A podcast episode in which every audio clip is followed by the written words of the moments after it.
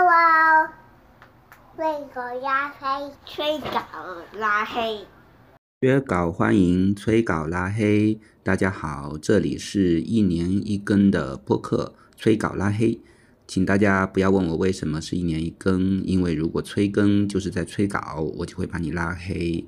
呃，今天的录音呢是，嗯，今年二零二三年三月十号晚上。我和上海外国语大学的肖逸之老师在陆家嘴读书会的对谈，嗯，对谈的题目是“当文学与生命体验交织”。那么我们聊的是，呃，世纪文景最近出版的一本书，就是美国的古典学教授丹尼尔·门德松写的《与父亲的奥德赛》。嗯，那么具体的信息呢？嗯，都在这个录音里头啦，我就不废话了。大家好，欢迎来到由浦东新区区宣传部主办、世纪文景上海浦东图书馆承办的陆家嘴读书会。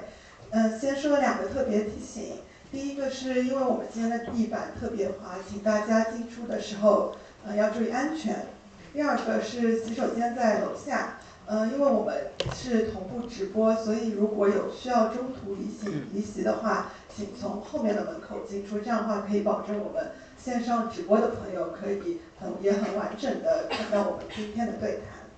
呃，今天我们非常荣幸的请到了耶鲁大学法学博士、哥伦比亚大学政治学博士，现任教于上海大学的林瑶老师。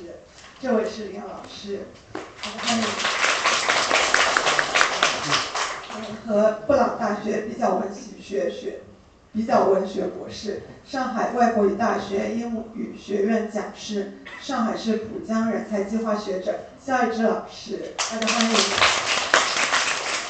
嗯，来跟我们一起聊聊当文学与生命体验交织。相信大家都有自己对自己而言特别有意义的阅读经验，类似的美国古典学家丹尼尔门德尔松。在回忆录与父亲的奥德赛里记录了一次特别的奥德赛文本细读。门德尔松在巴德学院教文学课，有一个学期他开设的是奥德奥德赛研读课。开学前，他的父亲提出想要去旁听他这个学期的课，于是八十一岁的退休的科学家父亲就和一群大学生坐在一起讨论奥德赛。在这门课之后，门德尔松还跟父亲一起参加了以奥德赛为主题的游轮旅行。我们都知道，荷马史诗《伊利亚特》和《奥德赛》是奠定西方古典文学的不朽基石。古希腊史诗虽然在时间上距离当下非常遥远，却也让我们当代人心生共鸣。门德尔松将阅读《奥德赛》作为线索。串起自己和父亲生活的回忆，对父亲的理解，史诗里的各个主题，父子、婚姻、教育、成长、死亡等等，都在门德尔松自己和家人的日常生活里产生对照。接下来，让我们就把时间交给两位老师，开始我们今天的对谈。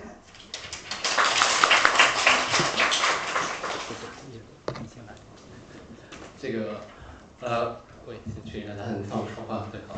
呃，非常感谢刚才编辑的介绍。对我们今天的话题是，其实还特别喜欢今天这个题目。当时在选题目的时候，是以关于文学和生命体验交织的这么一个话题，因为它其实是我们所有人在读书的时候都会发生的一个事情。呃，我经常跟我学生上课的时候，会提醒他们一个什么事情呢？就是你读的每一本书，当你打开它的时候，你都是带着在你打开它之前所有的人生经历去读这本书的。你能不能够理解这本书？很多时候它不是一个简简单的说你的语言好不好，你是不是一个足够哦优秀的文学读者，而是说你的人生经历它能不能够支撑你理解呃一些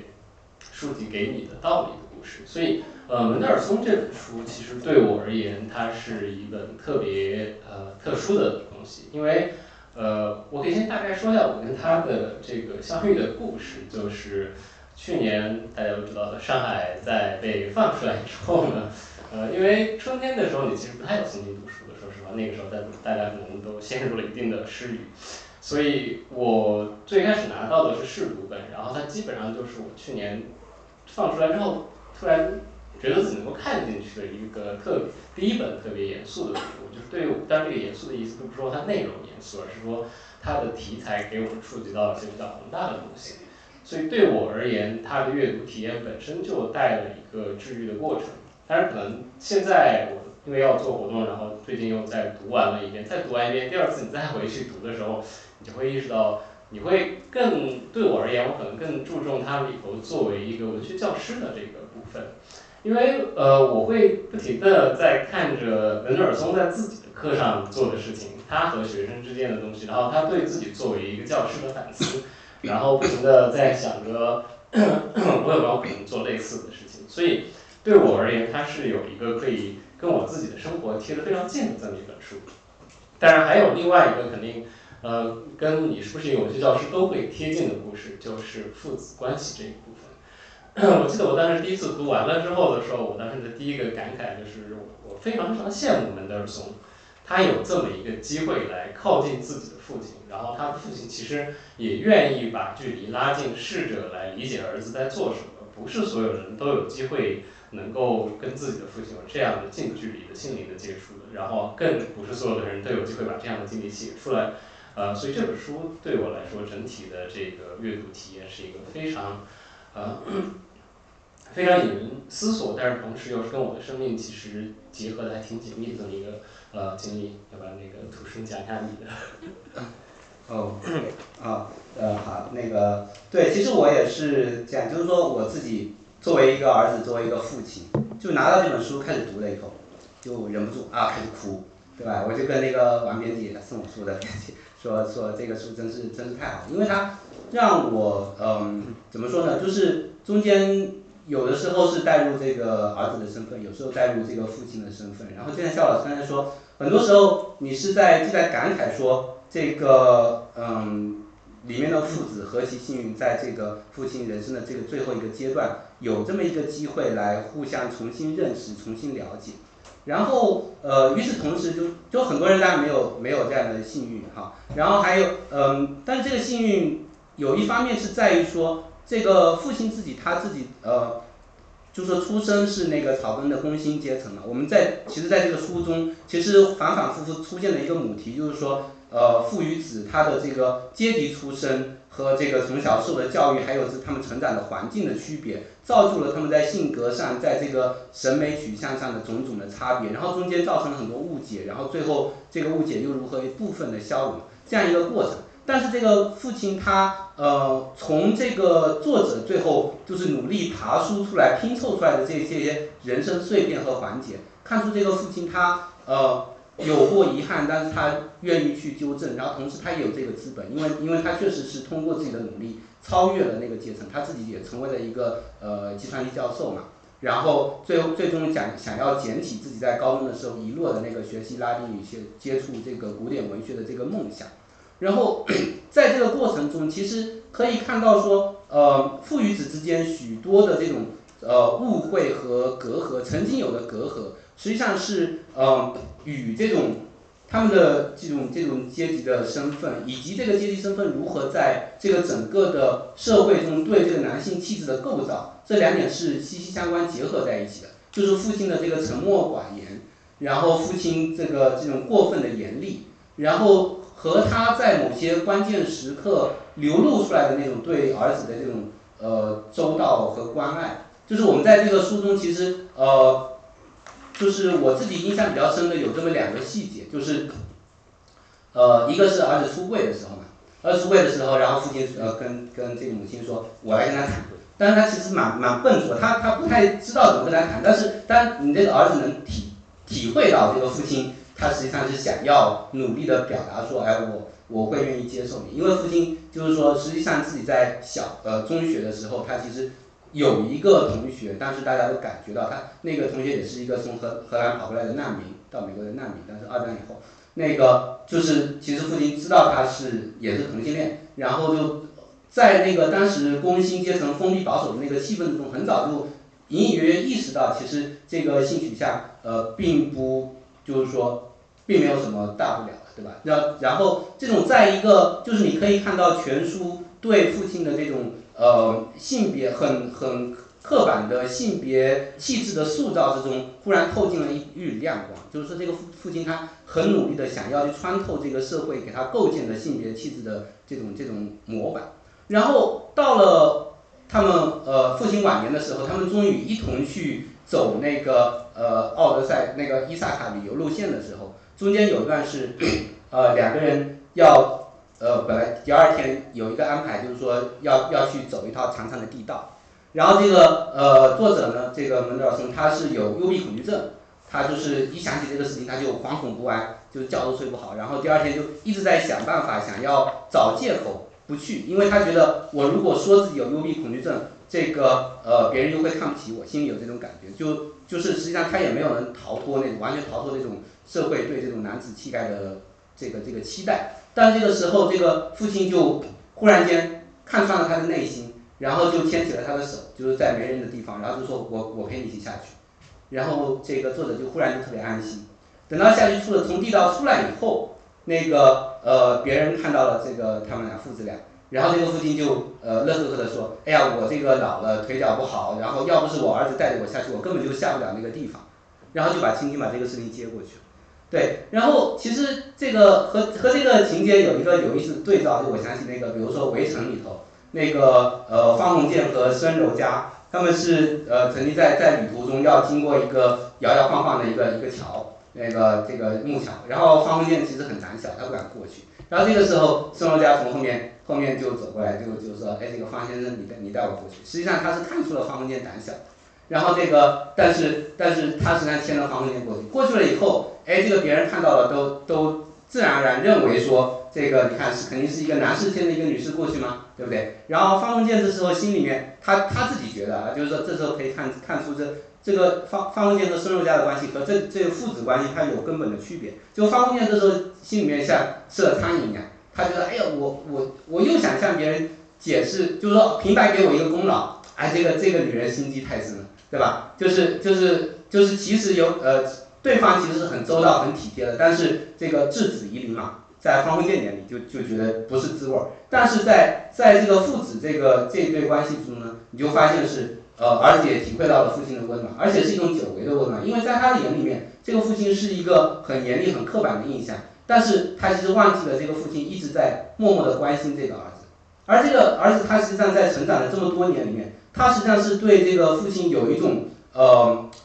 嫌弃的心态。因为他他不断的在他他他中间在回忆的时候说，就是说这个这个父亲呃他因为从工薪阶层出来，然后他很讨厌这种中产阶级和上流社会的那种礼仪。出去餐馆吃饭的时候，他一定要咂巴咂巴嘴，然后喝汤的时候一定要发出很大的声音。然后这个儿子就从小就特别受不了，所以他就呃非常的向往那些呃仪表堂堂，然后穿着特别有品位的那些那些人。从他的高中老师开始，到他的大学老师，到他那个大学同学的那种有钱的父母，然后这个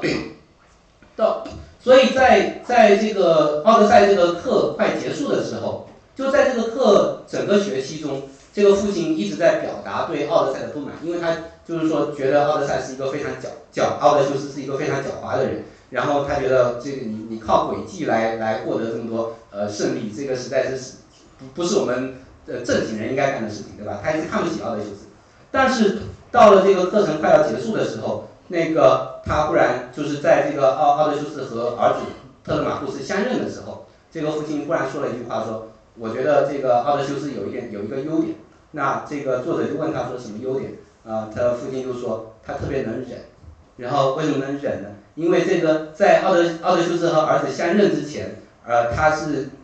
假装成一个乞丐，然后眼看着儿子跟家里的那个老仆人特别特别的亲近，把老仆人当做父亲一样来对待，然后这个父亲就说：“这个你呃假装成一个乞丐在这个儿子身边，然后儿子认不得你，但是他心中有另外一个父亲，这一点你都能忍得下来。”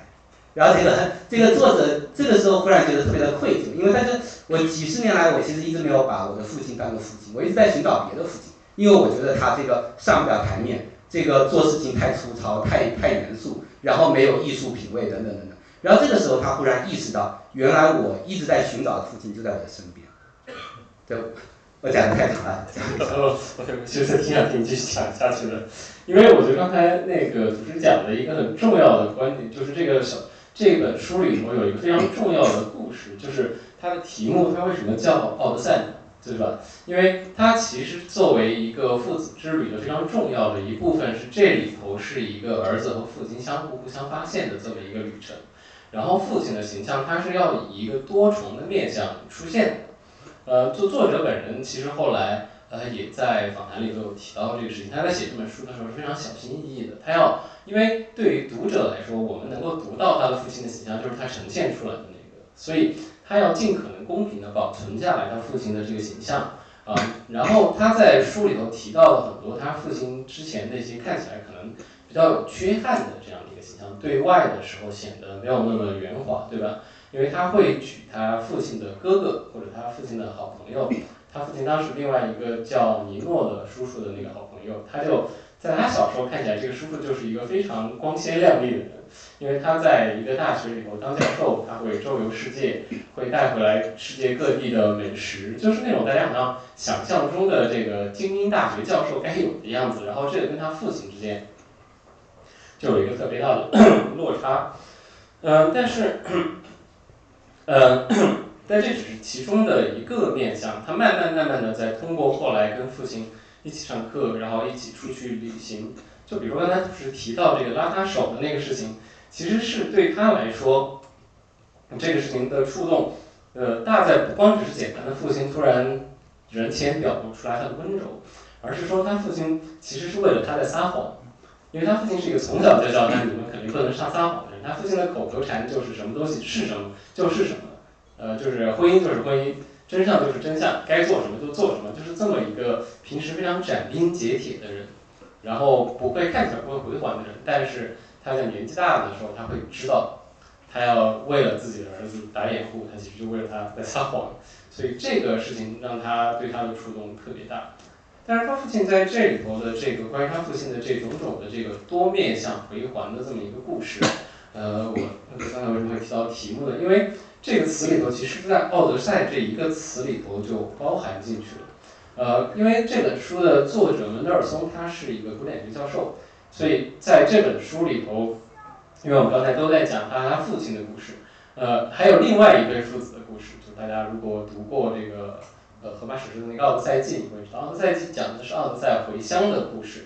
但在这本史诗里头，有一个另外非常重要的角色，就是奥德赛的儿子特拉马克斯。这是一个父子，儿呃父子父亲试图回家，儿子也要去试试图要找到自己父亲的故事。呃，所以有一对文学史上的父子和真实当中的父子这么一个交缠的故事。呃，所以这个奥德赛在这个地方首先就有这么一层意思。呃，另外还有一个意思呢，也就是古典学教授非常喜欢讲的，就是在英文里头，我们用来表示旅行这个词，就是现在如果查字典，这个英文的这个 Odyssey，除了特指这个荷马史诗之外，它也会指这种特别漫长、特别艰辛的这么一个旅程。呃，所以这个在书里头，嗯，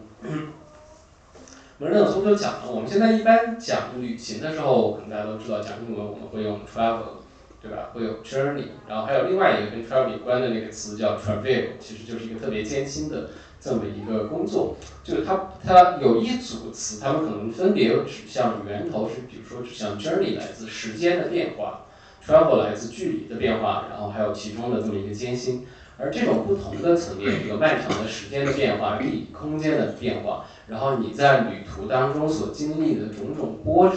这三个意思合在一起的那个词就是《奥德赛》，所以这本书的这个题目除了指向史诗以外，其实也指向这对父子之间互相发生的这么一个呃互相重新认识的这样的一个旅程的经历。所以为了讲述好这样一个故事呢，其实呃你在读的时候你就能感觉到，一方面《奥德赛季》作为一个线索在存在，但另外一方面这个虚构和真实的生活，作者把它用了一个非常浓密的方法。呃，让它们交织在一起。呃，冯德尔松后来在访谈里头其实也会说，就是这本书他最开始写的时候写的是独立的三个部分，因为呃，这这本书最开始的形态呢是一篇文章，是一篇发表在《纽约客》上的文章，讲的就是他父亲在他课上上课的这么一个故事。这个可能我觉得，呃，我不知道土事啊，但是我觉得可能一般的老师如果碰到这样的事情，可能都会想去记一笔，就是你在跟学生上课的时候，但是你父亲突然以一个学生的姿态出现在你的课堂上，所以这个部分是他先写出来的部分。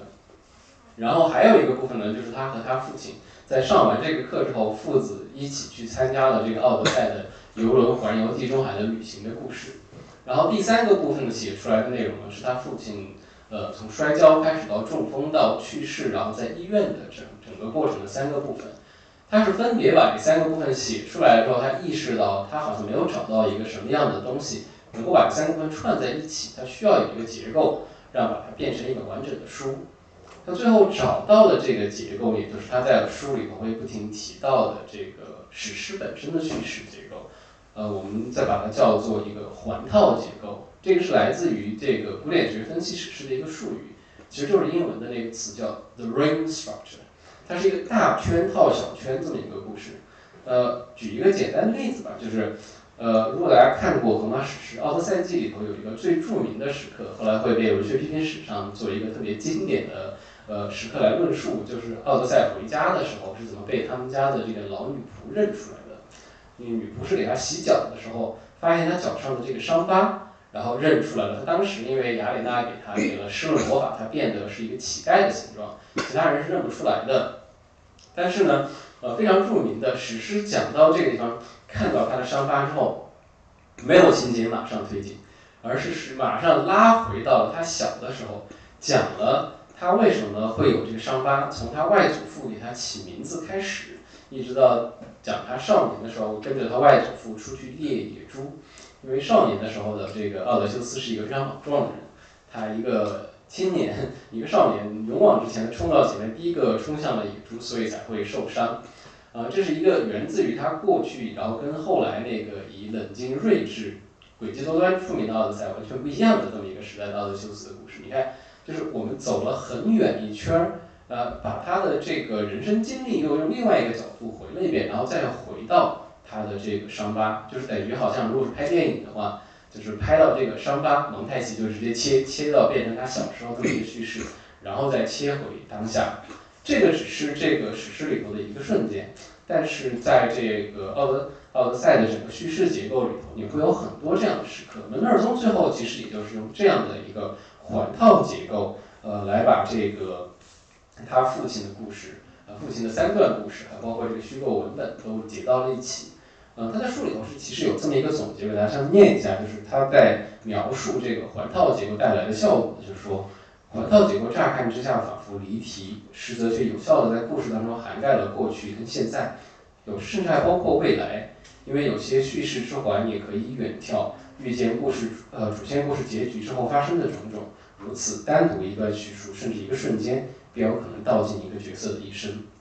呃，这个呃，他在小他在书里头是非常忠实的，呃，在遵守这个结构的。就大家如果拿到书的话，其实看一下那个书的引子部分，然后你会发现他在这里头其实把后面自己要交代的东西都已经讲过一遍了。他对父亲认识的变化，他父亲人生的终局，就是你读到这儿，你会知道，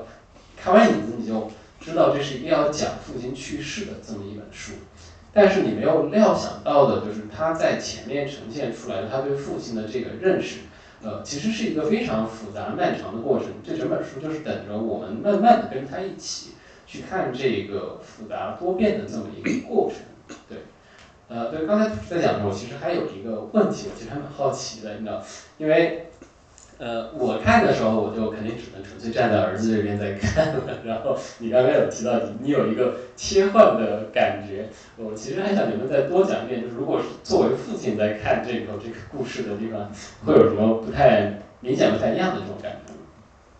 呃，我就是作为父亲，呃，会想说，我自己在我的女儿、儿子眼里，就将来、现在和将来，对吧？然后其中有一些方面，我觉得和其中呃里面的父亲有些像，但是当然也有很多不太相像的地方，就是包括我自己就是说我自己从小成长在也是在一个工薪底层的家庭，然后父亲也是沉默寡言的一个人，就是他教育水平也不是很高，就不像书中的父亲最后成了教授，那我父亲仍然是一个这个在在底层的人。然后其实我们是很少有交流的。那我我自己成长的过程中，我会想说啊，我做父亲以后，我希望跟我的孩子有更多的交流。我觉得我这一点会。至少目前来看，我给自己打一个比较高的分数，我觉得还是可以做到。但但但是有一些性格方面的东西，好像又不是那么容易改的。就中间有一个情节，我觉得很好玩，就是作者回忆起说，他说小的时候和自己的父亲一起出远门或者去去做通勤，然后这个在在路上，他就父亲让他带一本书，然后就是他很沉默的，这个作者很沉默的在看书，然后父亲就很得意，就会跟别人说，你看我孩子就。特别听话，对吧？不烦我，在在在路上还是会自己安心的看书，不像其他小孩儿，你看这一坐飞机一坐火车就要缠着父母，吵吵的要死。然后其实其实我跟我女儿，我我们性格和这蛮像的，就是就是不是说我逼着她要要干什么，就是比如说我现在周末带她去上什么课外班，然后单程通勤要一个坐一个小时地铁，在路上我们就各自我拿着论文在读，然后他拿一本书在读，然后他有一天就跟我说。爸爸，我特别喜欢跟你一起坐地铁，因为坐地铁那一个小时，我们可以安安静静的读书。对我，我觉得蛮蛮蛮好，蛮好玩的。对，然后那个我我要接着你刚才呃肖老师提到的这个奥德赛作为作为旅旅途这这一点说哈，我觉得呃在这本书里，还有包括在奥德赛原来的那个史诗里面。就是它其实是三三段旅途的交织交交缠在一起，三位一体的一种旅途。一个是呃奥德赛的这个奥德修斯的冒险的旅途，另一个是特勒马库斯他自己成长教育成长的旅途，然后还有一个是父子之间的这种相认的旅途。这三点是交缠在一起的。然后我们可以看，其实在这本书里面，作者这个与父亲的奥德赛里面，呃，其实同样有有这样一种镜像关系，有这么三段旅途。就是之前我们说的这种父父子相认，就是在这个呃父亲晚年这个从进入儿子的课堂，儿子去寻找整理父亲年轻时候的这些琐事，拼凑起记忆的碎片，这是一个父子相认的过程，一个旅途。然后对父亲来说，其实他有一个很重要的一点是什么呢？他在展开一段呃这个人生过程中，他一直错过的一段冒险的旅。他到晚年的时候，他想要把这个旅途给重新开启、结束掉，因为在这个书中，其实呃，儿子后来发现说，这个父亲他其实一直跟跟他们撒了一个很大的谎，就是 就是肖老师说，这个父亲他其实不太撒谎，对吧？但这个父亲撒了一个非常大的谎，就是说，他当年为什么没有拿到博士学位？他当年更早一点，他高中的时候为什么放弃拉丁文？他为什么大学的时候大学毕业没有去西点军校？就是呃，他他给了很多理由，比如说啊，在在公司里面，公司让两个人去读博士，然后这个时候因为刚好你你就要出生啦，你你妈妈家里呃需要有人帮手啊，所以我下班了就回到家帮他帮呃跟他一起做家务啊，然后照顾你啊，所以我这个博士我就不读了，就他给给了很多很多这这种理由。但是最后父亲呃这个作者走访，就是在父亲去世以后走访了父亲生前的其他的好友。才发现，其实所有人都一致认为说，这个父亲之所以没有做这些事情，放弃了拉丁文，没有去西点军校，然后没有拿博士，是因为他害怕冒险，害怕失败。当然，这可能跟他的出身也是有家庭出身有关系，因为他作为底层的工薪家庭出身，他很害就没有成没有这个冒险的风呃资本，对吧？不像说你家庭富裕一点的孩子可以去探索，完了以后家里可以帮你兜底，然后他要。这个努力的生活打拼生存下来，所以他很害怕犯错。那么 他也因为这个自己的面子尊严放不下，他担心说万一我犯个错，比如说在公司，公司当时派了他和他的年轻的朋友，就是技术是他手把手教起来的年轻朋友工友一起去读博士。那么呃这个年轻的那个朋友最后就读下来了，但是这个他呢就就放弃了，他他就没有写博士论文。为什么呢？其实这个年轻的朋友后来跟这个作者追忆说，其实你父亲是因为担心说，要是这个论文写不出来，要是答辩没有通过，他拿不到学位，而我拿到了，他会觉得非常的丢脸，他冒不起这个险，所以他干脆找个借口他就退缩了。那放弃拉丁文，放弃西点军校等等，背后都有这样的一个影子。所以这个父亲他表面上他他在这个这个家庭里面是一个大呃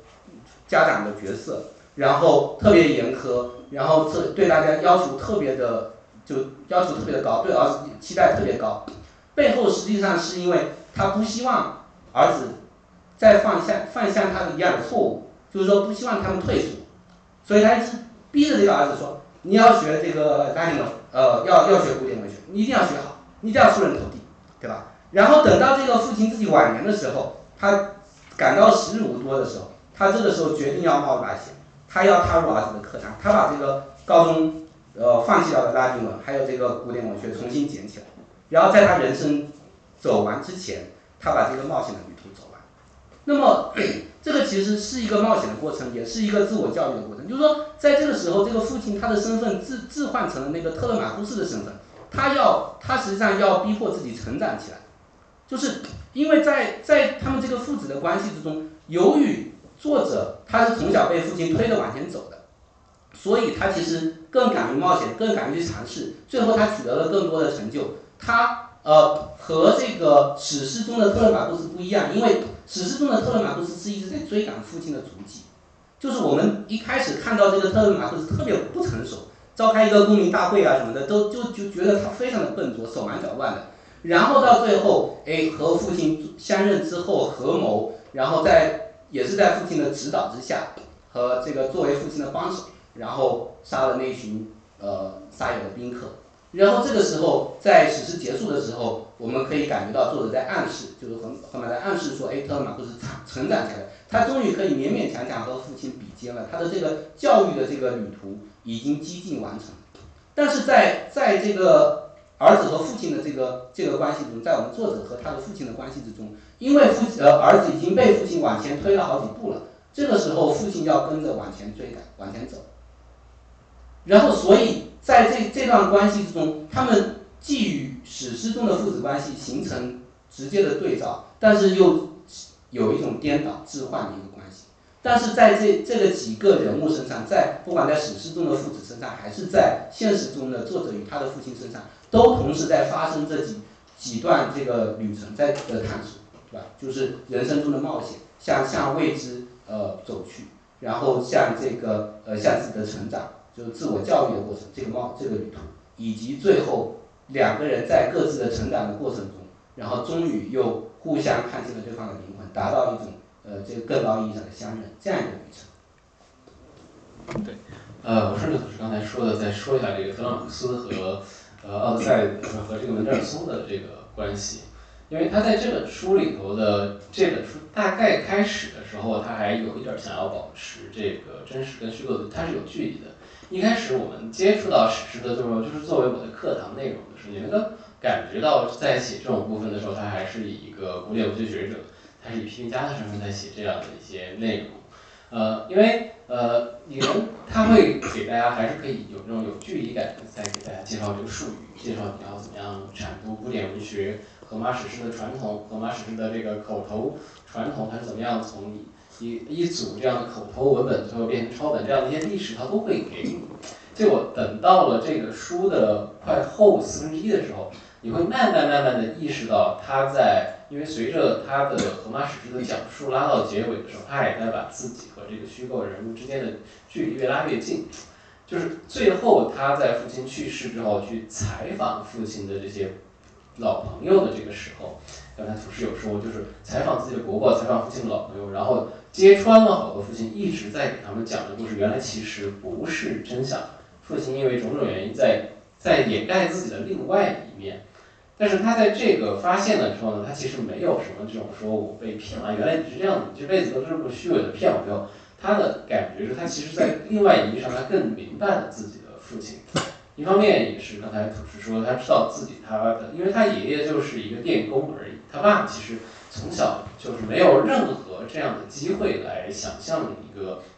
可以冒险突破自己生活的原始阶级的这么一个呃范围。另外一方面，他觉得他跟他父亲最重要的区别是在什么地方呢？因为他有他父亲，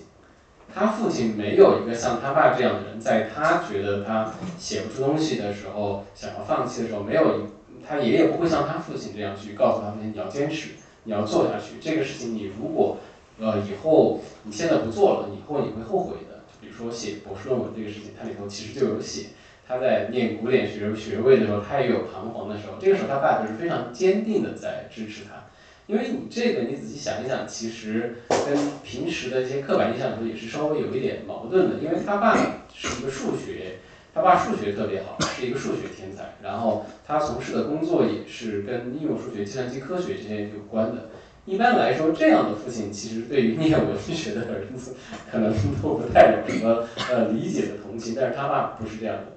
他爸对他念古典学这件事情非常的支持。因为其实一个是因为他父亲当年对古典学有兴趣，然后另外一方面也是因为古典学、古典语言在他爸看来其实也是一种精确的东西。呃，因为大家如果接触过古希腊语或者过拉丁语，就知道它有非常明确繁复的语法规则。呃，在在我们现在的人来看，这些语法规则繁复的不得了。但是对于一个一辈子追求确定的人来说，在这些繁复的语法规则当中，其实是他父亲可以找到安慰的这么一个。地方，所以，嗯，呃，就是他父亲会去从这些方面来鞭策德尔松，给了他自己当年没有得到的东西。然后另外一方面呢，就是他在采访这些人的时候呢，呃，回到刚才的环套结构，就是在书的结尾跟史诗的开头其实对照起来了，就是一个圈之后回去了。因为呃，《奥德赛》的开头有四卷。你都读，你读到的都不是奥德赛的故事，都是奥德赛的儿子特勒马克斯的故事。因为奥德赛在这个荷马史诗里头，在呃伊利亚德的时候，就是希腊人去打特洛伊的时候呢，他离开的时候，特勒马克斯还是一个婴儿，他就等于自己的父亲离开了二十年，这个青年他是在一个父亲缺位的情况下长起来的，他对自己的父亲一无所知。呃，他知道的父亲就是都是一个源自于别人给他讲的只言片语，他甚至都已都不确定我到底是不是奥德修斯的儿子。就是如果我的父亲是一个如此睿智英明的国王和勇者，那我现在的状况就是伊萨卡这个岛现在因为他父亲一直没有回来，整个社会陷入了混乱的状态。大家都知道这个著名的故事，求婚的人把他们家都占了，逼他妈妈改嫁。所以这个，然后也因为他父亲生死不知，特勒马克斯他也不能马上就说我要继承王位，他也做不了这个事情，他等于是一个无力的青年，无力困惑的青年。然后前四卷就是诸神安排他，雅典娜安排他去各个地方拜访他父亲当年的战友们，然后包括这个著名的引发了特洛伊战争的海伦的丈夫去看了海伦两夫妻，去了斯巴达。他从这些人的叙事当中，特拉马克思要学习到自己的父亲是一个什么样的人，然后确认我是我父亲的儿子。然后在门德尔松自己的叙事里头呢，这个是在后面他父亲去世以后，他在他的这些呃长辈的口中去重新拼出来一个跟父亲告诉自己的父亲印象完全不一样的这么一个形象。然后关键就是呢，他在去找另外一个长辈家里的时候呢，突然这个。呃，应该他一个婶婶突然就跟他说了这么一句话：“哎，等一下，你现在在做的事情事情跟特拉马克思一模一样。”啊，你就意识到哦，这本书写到这个地方的时候，他已经非常自然的把虚构和历史和现实之间的界限抹掉了。我们就是通过这种最深刻的方式进入了我们。如果要讲是如何理解这样的这么一个史诗的话，我觉得门德尔松在这儿做了一个非常好的范例，就是不是一个拿着一个文本在解读，他真的呃没有意识到的情况下就活成了史诗里头的人，他就变得好像我就变成了特朗克思这么一个形象。是的。啊，对，呃，那个我们刚才就一直在聊这个父亲和儿子嘛。那其实，在这个故事里面，这作者的故事里面和这个史诗里面还出现了很多很多其他的人物嘛，包括母亲，对吧？那个佩德罗夫，然后就是史诗中的佩德罗夫，然后这个作者自己的母亲。那个呃，我觉得在在这个时候，嗯，我很有意思的一点是，在嗯，在这个母亲的这个形象上和这个父亲与母亲的关系上，我觉得正面作者的父亲和奥德修斯有一个很明显的对比。就是当然，其实这个书从头到尾就一直都在说，说就作者的父亲非常不喜欢奥德修斯，对吧？因为奥德修斯很狡诈，然后他就是用诡计来赢得神的青睐，然后在别人那边讨占到便宜。然后父亲是非常厌恶这样一种做法的。那么，这实际上我们在呃，可能很多人在读这个呃原著就史诗的时候，也会觉得呃，包括这个作者他自己的学生在读到最后，就是奥德修斯和佩内罗普相相认的那个那一段的时候，也会觉得是非常的莫名其妙，因为他们相认是在最后，就是呃这个在那个之前。其实很多人都已经认出了这个奥德修斯了，包括这个家家中的这个女仆，对吧？老女仆，然后包括就是那个男仆，然后这个儿子都已经相认了。但是为什么这个奥德修斯还勒令那个认出他的女仆，就一定要瞒着你的女主人？就是他实际上心里心里面他是对这个佩德罗普是没有信任的。虽然佩德罗普实际上是很勉力的在维持这个家庭，然后和这些追求者周旋了十年。然后这个也就是，其实奥德修斯也亲一遍一遍亲眼看见了，他化妆成乞丐以后，他亲眼看见了这个佩内洛普是如何在呃周旋周旋于这些宾客之间的，对吧？但是他最后一定还是要再给你下一个套。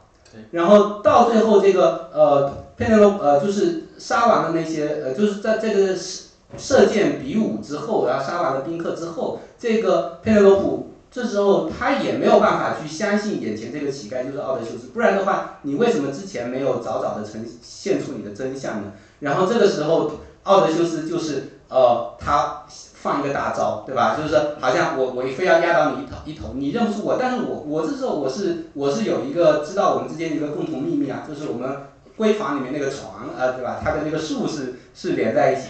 所以。所以，即便他在他的家人、他最亲密的那个人的面前，他都不能够完全的卸下心防。我觉得这个是呃，这个作者的父亲，他为什么从根本上他没有办法去认同奥德修斯这样一个人的一个非常重要的原因。但是反过来看，这个作者的父母之间的关系，就是他们之间的关系也很平淡，就是因为他的父亲也是一个不善于表达的、不苟言笑的这么一个人。但是其实父亲在很多时候他会淡淡的向儿子透露出，就是说，呃，我这个婚姻这么多年，然后平淡如水，但是但是我和对方他就就像完全变成了同一个人一样，因为我们就太太了解对方了，然后我我离不开他，他离不开我，因为我们就完全的缠绕在一起了，对吧？所以这种感感情和奥德修斯对佩洛普的感情实际上是非常的不一样的。呃，对。呃，但这个地方我可能会跟是稍微有一点不一样的理解，就是他对这个地方他父母的这么一个婚姻，就是虽然他们相处的模式，就比如说跟奥德修斯跟佩洛佩那个，呃，感觉是不一样的，因为这两个人非常不一样，就是他父亲跟他母亲是那种完全放到一起就会这两这两个人完全感觉南辕北辙的感觉，就比如说他在书里头提过好多次，呃，他父亲其实是一个很想出去旅行的人，但是他妈就是哪儿都不要去，我天天在我们家待着最好这么一个状态。但是就是这样的两个人，他们可以相爱过一生，而且到了呃到最后，就是因为他他最后他父母都都是八十多岁嘛，也就是已经在一起五六十年的这个时候了，他父亲还是就在刚才那个课上的时候，突然就把所有的那个秘密给大家道出来了。呃，我待会儿再回来说这个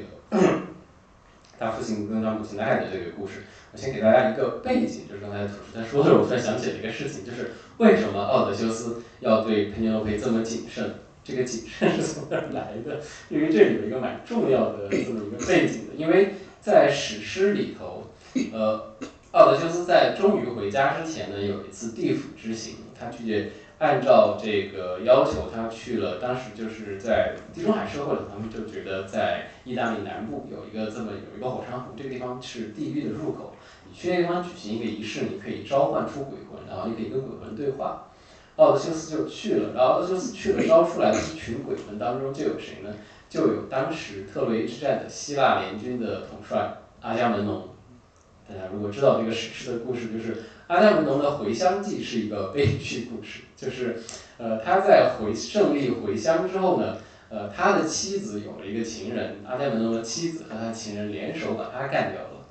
所以他的鬼魂出来之后，告诉了奥德修斯的一个经验教训，就是不要相信你的老婆，你回家之后一定要小心，他说什么你都不能信。对，所以才会有这个互相试探的这么一个背景。呃，但是呃，但是因为这个同时，其实一方面也是奥德修斯的性格，他是一个本身就非常谨慎多智的人，他本来也就不太容那么容易相信这个人，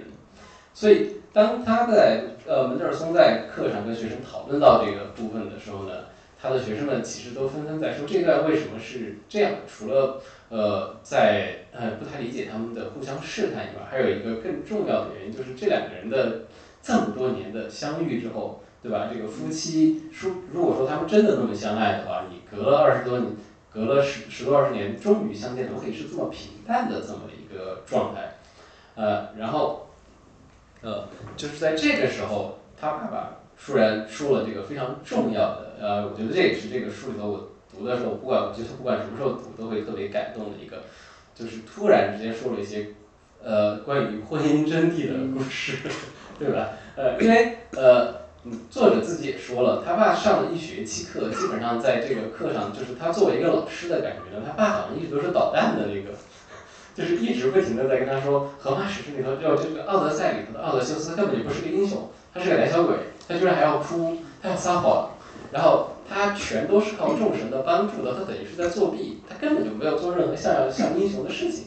就他爸一学期都是在讲这样的话，结果突然在这天在那些学生。都完全不明白的情况下，他讲出来了一个非常重要的，就是为什么奥德修斯跟他妻子相见，呃，会是这么一个状况。因为当两个人都已经隔了这么多年，外形都已经发生了变化，你不太能靠外貌辨认出来的时候，到底是什么样的东西把这两个人联系在一起的？然后他父亲就讲的是什么呢？你经过这么多年时间的冲刷之后，留下来的是什么东西？是时间不可能带走的东西，容貌会被带走。你的身体会老去，但是你们两个人共同经历的一切回忆都是带不走的。然后这个回忆在史诗里头具体的形状就是刚才图师提到的奥德修斯的床嘛，就是他们在聊天的时候，他妻他妻子就在试探他说说，嗯，那这样我们把我房间里头那个床搬出来放到外面，要不然睡外面，对吧？这是奥德修斯大怎么可能？因为这个床是他们在结婚之前，这地方是先有一棵树。他是把树砍倒了之后，有那个床的一个床脚，等于就是一个树根。他他是一个钉在树上的床，你除非把下面树根挖出来，它是不可能挪动的。这个事情，因为他是卧房是闺房里头一个床，只有他和他妻子佩内洛佩知道。他就是通过这么一个，等于是他们两个人之间的一个秘密，来去向妻子阐明了他的身份，我就是我，这个真的才是我，所以。他父亲就在讲，这个才是这个夫妻这么多年能够最宝贵的东西。呃，当时他就说，突然之间，因为他父亲在讲这个话的时候，他就觉得整个好像课堂的氛围都不一样了，因为他突然意识到了一个事情，就是他父母结婚的时间，可能是他学生的这些人的，那这个课是开给大一的孩子的，也就是十八九、二十岁左右的小孩，他父母结婚当时都已经快要六十年了，他们的婚姻是他们生命的三倍。突然有这么一个人在你面前讲这样的话时，所有的小孩都觉得自己好像听到了一些很重要的东西。对，呃，这个这个是我在这个书里头读到特别感动的，因为它第一特别动人，还有另外一个意思，什么意思呢？这个瞬间也是门德尔松自己对父亲的认识发生变化的一个重要的时刻。在此之前，像我说的，父亲在课堂上好像是一个捣蛋鬼这么样的一个形态，但是突然在这个瞬间，他发现。他爸不光把史诗看懂了，他而且讲了直接直击的精髓，拿到了这个史诗里头最核心的这个部分，呃，然后也给他展现出来了另外一个面相，因为他父亲在讲这个夫妻相相处的时候，他还非常斩钉截铁的跟他说了，就是你知道就是知道，因为就是这个人，你知道你爱这个人，就是爱这个人，然后还跟他说了，呃，你妈妈就是最美的，然后但是这种话是他这辈子。他都没有听他父亲跟他妈妈当面讲过的。他后来告诉他妈的时候，他妈妈也非常的吃惊，因为他父亲平时是一个对他妈妈说我爱你都做不到的这么一个人，所以他就是在这个时刻开始意识到了，作为父亲，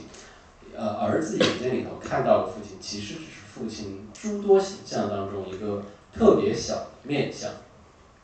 而呃，而这个地方呢，我觉得他在这个书里头做的也特别。巧妙的就可以回到刚才那个环套结构，因为他在讲述这个故事之前呢，他先讲了一长段，大概有好几页的这个关于诗呃希腊史诗的这么一个结构分析，还是源自亚里士多德诗学的一个非常重要的一个基本分析。就诗学里头有这么一个概念，就是这么一个辨认的瞬间和转折的这么一个概念。那嗯，举最著名的例子就是俄狄浦斯王里头的，俄狄浦斯王的这个辨认和转折是同一个瞬间，因为。他他们当时底比斯受到了什么瘟疫的袭扰嘛，然后都不知道原因是为什么，然后直到有了瞎眼先知告诉他，这是因为有这个地方有人犯了非常有逆人伦的事情，有人娶了自己的母亲当妻子，对吧？这个结果俄狄浦斯他们查了半天，发现就是他自己，当他意识到自己的母亲，自己娶了自己母亲当妻子这件事情之后，整个事情就急转而下了。所以这个是古希腊史诗里的一个重要的一个结构分析。但是门德尔松讲完了这个地方呢？明面上他是在讲这个《奥德赛记》里头的父子相认、夫妻相认的故事，但是你再回去看的时候，你再仔细想一想，哦，这个同时其实也是在讲他和他父亲相认的故事，就是在那个课堂上，他发现了父亲存在的另外的那个面相，那个是他的认知上的转折，所以呃，我们读到的时候对这个印象也是特别深刻。然后刚才图师在讲的时候，我就一直不停的在想这个时刻。对，那个肖老师刚才讲到说。呃，把相认的那个记号，就是那种两个人之间的心灵相通的那一些事情，那些共同的记忆给具象化这一点，我觉得我觉得非常的有意思。因为实际上，呃，当然它有可能是因为诗就是修辞中，就是或者是讲述一个故事中需要的一个物件，对吧？就是一个关键的物件，所以有时候有这个具象的东西，就是床，就是钉在钉在这个树上的床。这个东西对于推动情节发展，对于大家直读者直观的理解，这个就达到达到故事的高潮非常的关键。但是可能也有一点点古今之别，因为实际上，呃，在我们很多读者，包括其实包括我自己在以前读《奥德赛》的时候。我也很烦那个为什么雅典娜就老老在那儿对吧？总是帮那个奥德赛或特特勒马库斯，一会儿化妆成那个呃门德尔，那个那个一会儿一会儿化妆成这个，然后帮帮那个奥德赛变一下形形状外貌，就诸如此类。然后这个作者的父亲也很烦，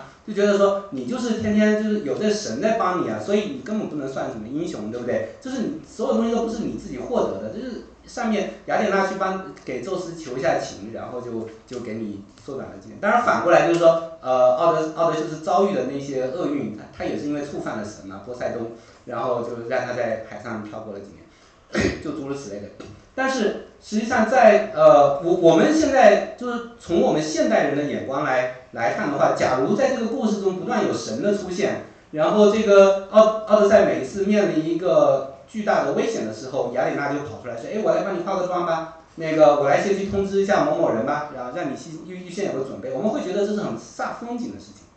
但是在在这个荷马史诗那里面，它实际上就不是，就当时人的世界观和我们现在是就非常的不一样，因为他觉得这是一个很自然而然的事情，因为神明就是在这个世界中是我们共同的存在，然后你触犯了神，你讨好了神，这些就跟你在这个世界上去。和你的这个政敌们，就其他国家、其他城邦的这个、这个、这个、这个领袖们合纵连横，然后就这这这样是很自然而然的一件事情。但是随着这个我们现代人的整个宇宙观的切换，就范式的转换，我们就会觉得和当时人的那种神与人之间的关系，就觉得隔了一层，就觉得更加难以所解。于是就愈发的觉得像奥德修斯这样的一个人物，他是。沾了这些神明的光，然后他的这个冒险的旅途也就没有那么险了，对吧？因为一切都是雅典娜在背后操纵的，这个波塞冬、雅典娜、宙斯的几个人就说定了就定了，对吧？所以跟跟奥德修斯有什么关系呢？但是反过来，呃，对我们在我们的现代人的这种呃世界观里面，或者我们的感知对世界的认知这种模式里面，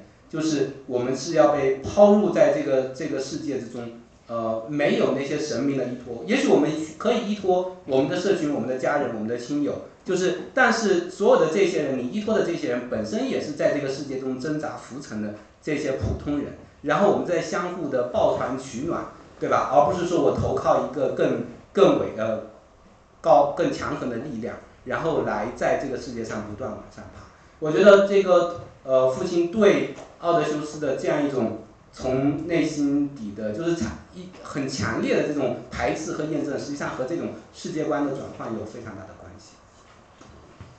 啊，对，刚才顺着刚才同事说的这个，就是父亲的这个基本认知，因为呃，我们这个甚至跟我们最开始说的他的这个阶级出身等等都有这么一个关系，因为他父亲就是一个，后来我是通过他和他叔叔的访谈里头知道的。从小就特别聪明，一切都是自己看书学习的一个人，就是他，他是把这种独立自主精神贯彻了一生的一个人。你要想要这样的一个人接受这种突然天降神灵帮你作弊这个事情，这跟他整个人立身的这个基础都是完全相悖的，对的。呃，对，但但从这儿我其实想说另说到另外一个东西，就是刚才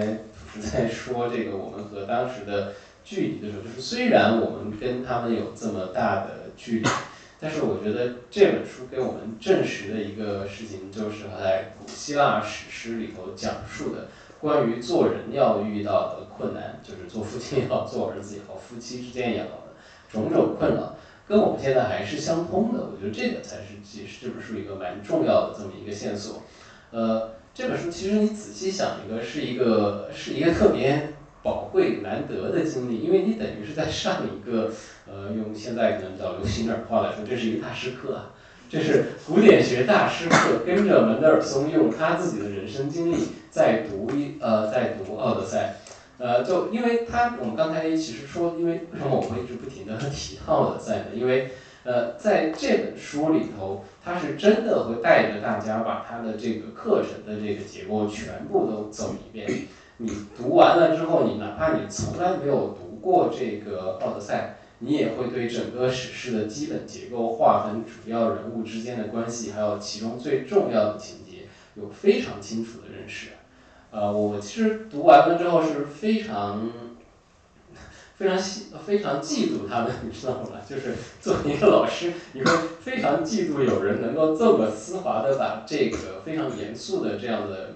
你觉得是需要在课堂上呈现的内容，跟自己的人生经历就是这样，嗯，非常紧密的结合在一起。呃，所以要不然这我转到我之前还有另外一个想到聊的那个话题，就是作为，因为我们刚才聊的其实都是作为。儿子也好，作为或者是作为父亲也好，这么父子关系的角度在看这本书。那这本书其实还有另外一个视角，就是还有一个师生关系在这个地方。这个师生关系，当然他跟他的父子关系之间也是有一个皎洁的关系，因为他找到的这些导师，他里头甚至还专门用了那个德文的词嘛，德文那个词那个 Doctor w a t e r 就是导师这个那个 w a t e r 词就就是父亲的意思。在德文里头，你的导师，你的 mentor。就是你另外意义上的一个父亲，对，所以他在这个地方，门德尔松也有讲很多自己在学术道路上碰到的这些导师，他和导师们之间的这个继承关系，呃，然后再回到自己的这个课堂上，嗯，因为我觉得这个地方有一个非常重要的故事，就是我们跟着他走完这个课堂，嗯，其实我觉得他在这个课堂里头非常有效的向我们展示了所谓的人文主义教育到底能够做什么，对吧？就是一提到这个古典史诗、希这个希腊罗马传统这些遥远的古代，我们其实现在的人一般都会有这么一个问题，就是我为什么要去读？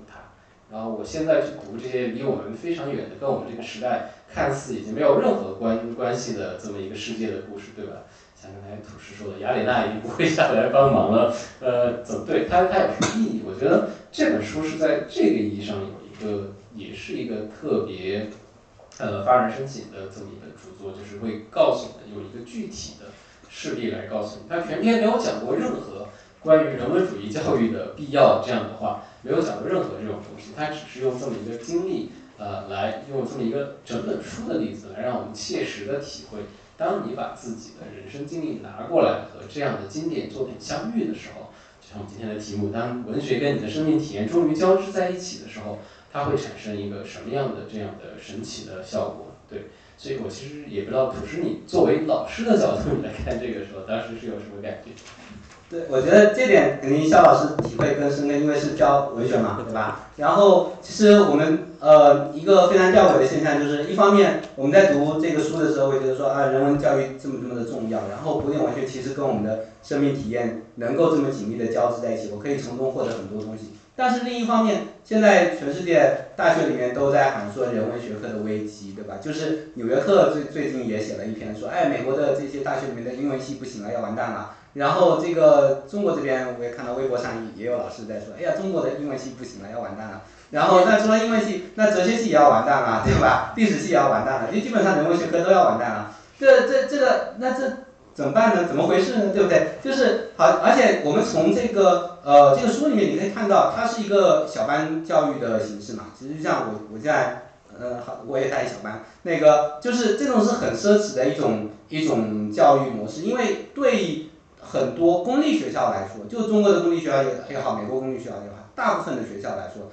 它其实承担不起这种小班，就是以小班为主的教学模式。那比如说，呃，像什么加州加州的那个大学系统里面，什么伯克利啊或者什么的，他们动不动就是两百人的大课堂，像那种你就没有办法跟带带着学生细读文本，然后这个还在课上跟他们反复的讨论这个词是怎么用，那个词是什么含义，跟跟你的人生经历是怎么怎么挂上钩这样子的，然后对吧？所以，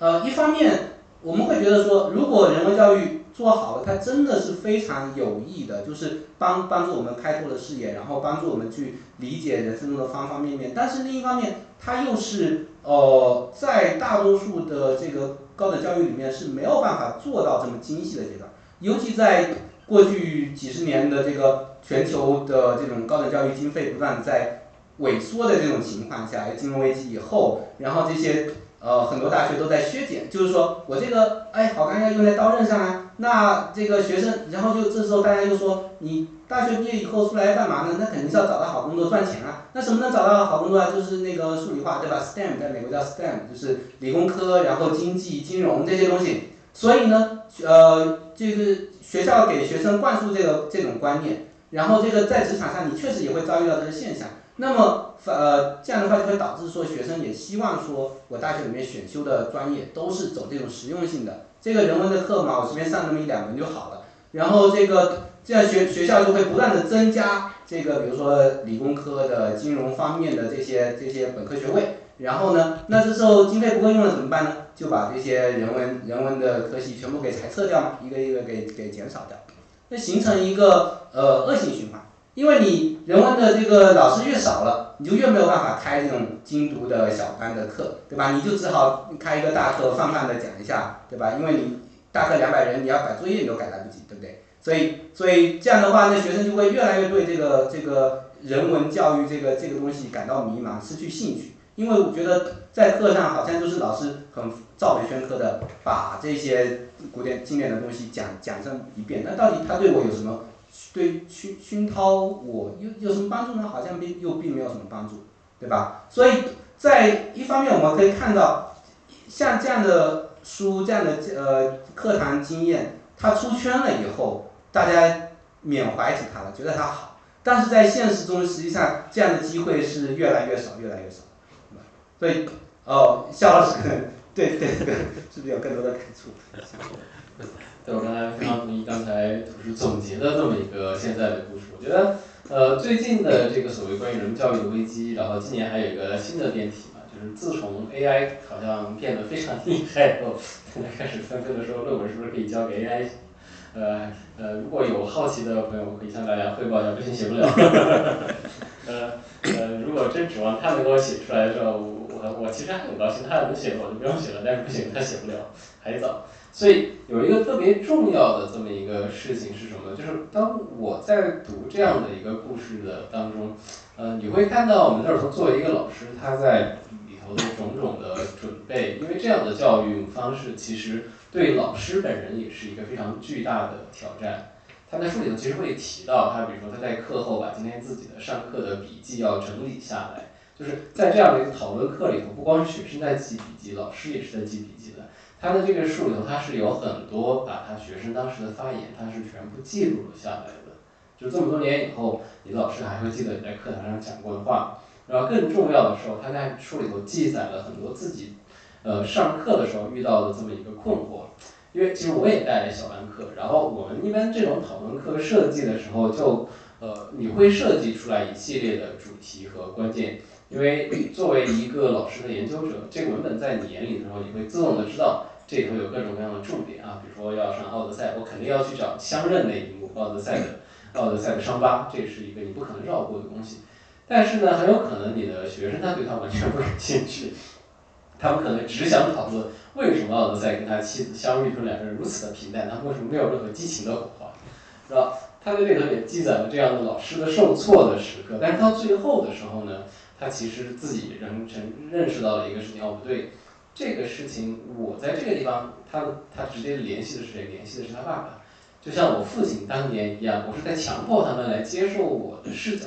不应该是这样的，而是应该说这样的问题出现的时候呢，我是需要回来反思我自己的视角的。我是不是作为一个老师，我在这场教育的旅行，我如果也把这个比喻成一场奥德赛的话，我在跟学生的这个奥德赛当中，我要得到什么样的东西？呃，所以我觉得门德尔松在这本书里头关于这个师生关系的这样的一个描述，其实呃也是非常真的是，尤其是对于我来说，我在读的时候就是不停的不停的在心在在觉得我需要疯狂的把它们记录下来。呃，他在这里头提到了很多，我觉得作为一个老师，作为一个人文作为一个人文学者，你会不停的考虑的问题，就是比如说像我们现在不停的人都在说这个人文教育的意义是什么的时候呢？呃，现在我可以引一下门德尔松了，太好了。他在书里头有一个地方，呃，是这么说的，就是他在讲完了他和学生讨论之后呢，他说了这么一句话，他说：“我明白了，每个愉悦才是教学的重中之重。最好的教师希望学生发现事物的意义，那些事物也曾经带给他无限的愉悦。如此一来，即使教师不在了。”对美的理解跟欣赏也会长存于学生的心中。他会在这里把它描述成这么一个代代相传的这么好像是一个火炬，一个一个人文传统的故事。他在很长之前他就埋了这么一个线索，他有追溯自己的这个学术渊源，从自己的导师一路一路往上数，数到最后最初那些整理河马手稿的人，你可以看到，呃，他是在展示出来是有这么一个传统。呃，这个传统我觉得是这书里头另外一个链条，就是另外一种你去追寻怎么样一个社群，把自己放进去，然后在其中找到意义的这么一个故事。啊，但其实可以再插一个 笑话，就是我不知道同事你看时候注意到没有，他导师的这个家师，他导师吗？他他在弗吉尼亚的福大的那个导师的名字是 Jane 呃 Strauss Clay。对对对。你要不要给大家讲一下这个 Strauss 的意义？就是大家知道这个斯特劳斯嘛，就是中国也很流行的这个斯特劳斯学派啊什么什么的。然后他导师是，他导师是这个列奥斯特劳斯的养女，就是应该是他哥哥还是他弟弟的，哥哥的女儿，哥哥的女儿，对对对。然后后来被被这个列奥斯特劳斯收养，对对。所以就他在这个里头，呃，就给我们看到这么一个非常重要的一个脉络，然后他对于自己成为这个脉络的一环。呃，他其实是有一个骄傲在里头，包括他在结尾会告诉我们，他班上的，因为呃，他上这个课已经现在二三年吧，已经是十几年前的事情了。当时课上那些十八九岁、二十岁出头年轻学生，现在也都已经是三十大几的人了。然后其中有一个学生，他就写到最后毕业也写了一个复点学论文，成为了新一代的学者。这个链条上又多了新的一环，有这么一个人文主义精神的传承在里头。呃，然后我觉得这样是会让我们这样的。教育读起来会觉得，OK，这个意义还是存在的。我们在试图传递的不是一个非常教条的说，告诉你，那这个《奥德赛》是一个伟大的作品，它伟大，它伟大，而是我们在试图传递一个人生经历，就是作为一个在时间当中，就，呃，人这个生物就非常麻烦，就麻烦在什么东西呢？每一代人的经历必须要通过教育这件间接的事情往下传。它是不可能有一个直接的生物传递记忆的模式，对，不好，就不太像那个像武侠小说里头，我什么为师临死之前给你灌个顶，八十年的功力传给你，这样可以代代相传，这样就省掉了下一代人学习的过程。没有，人这个生物，它因为生命有限，麻烦就麻烦在上一辈人所接受的这个苦难教训。在他最后明白了这一切的时候，这个经验传递给下一代的时候，不是一个直接有效的说，我马上就可以 copy paste 给你这么一个经历。你必须要让下一代的人去走一遍这个路，去走一遍自己的奥德赛，就像特拉马克思一样，也像门德尔松一样，你把这一条路自己再走一遍，然后才会意识到，呃，前人传过来的呃东西，它其实真的是有意义的。就比如说，就我们刚才说到的这个，他父亲讲的这个夫妻相处的一个很重要的故事，是有一个基很重要的标准是叫什么呢？在古希腊语里头，它有一个词叫做 “homophrosyne”，意思就是这两个人是心意相通的。就是他在讲佩内洛普跟奥德修斯，包括他父亲他母亲，虽然看似种种不一样，但是他们是心意相通的。就这种话，其实平时你就觉得就是个大俗套，对吧？就就就讲你们两个人什么样的人最合适啊？两个人要心意相通最合适。但是你在走完这条路，听他父亲讲了这么多年之后，你会觉得这样的人讲这个话，他是有意义在这个地方，你会明白这样的。他父亲当时就说了，这种大俗套是存在是有意义的，大俗套其实就是这些累积出来的真理所在。对，其实就是我们说文学与生命体验交织，为什么要有生命体验？因为因为其实前人总结出来的那些智慧智慧，然后最后变成了这些呃俗语成语，对吧？然后变成了这些嗯警句金句，然后慢慢的它就成为了教条。如果你没有重新把把这些概念给活一遍的话，它就永远都是概念。然后这个概念因为是总结出来的嘛，很精辟，大家都会用，用着用着用着，在生活中就你就习以为常了，你就忘记了说它背后实际上是可以有很丰富的呃东西在支撑它，对吧？我们说心有灵犀，然后那什么叫心有？就是心有灵犀这个词都已经被用烂了，然后就就对吧？随便讲到两个人之间啊，你就可以说心有灵犀，但是你要真正的体验到那种心有灵犀的感觉，那个是需要你投入你的整个生命的。对没有的话，你这个概念只是停留在纸面上，是的，是的，这样的概念。对，所以可能就是把这样的一些概念从此变活，把我们的生命体验重新注入到这个文学当中，或者说注入到不光只是文学，就只说呃整个过去的传统当中，这个是人文教育要做的最重要的一件事情，让现在和过去发生关系，这个是一个特别重要的事情。呃，因为。呃，就为什么呢？就可能这这个时候也是为什么这个 AI 做不了这个工作的一个非常重要的部分。AI 是搞不清楚父子到底是什么的，你要向 AI 解释这个父与子之间的纠缠，这是一个做不到的事情。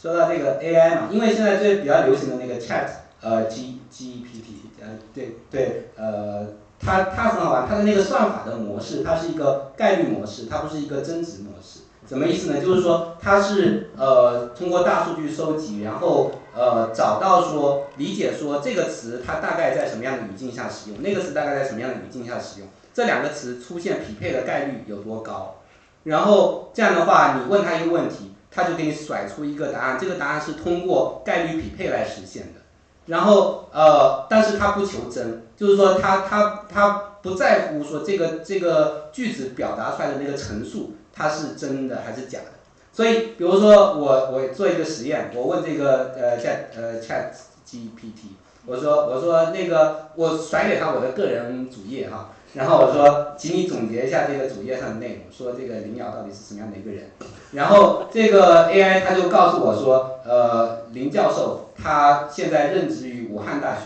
他精通儒家政治理论，他写了好几本关于儒家的书，同时呢，他也很喜欢文学，他写了一本关于文学与政治之间关系的书，然后获得了什么什么奖，那个奖是他编出来的，但是那些书也都是他编出来的，对吧？这个这整段话里面除了我的名字和武汉大学以外，其他都是他编出来的。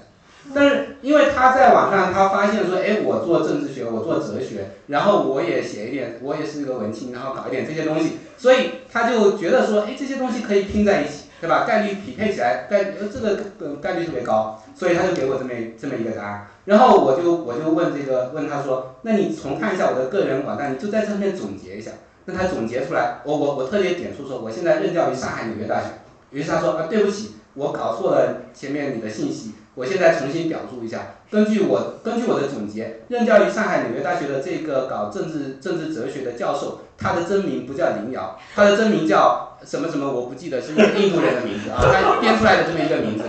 然后然后他写过这个书那个书那个书，也全都是编出来的，所以呃就是实际上，当我们说其实其实这个很很很好玩的一个事情，就是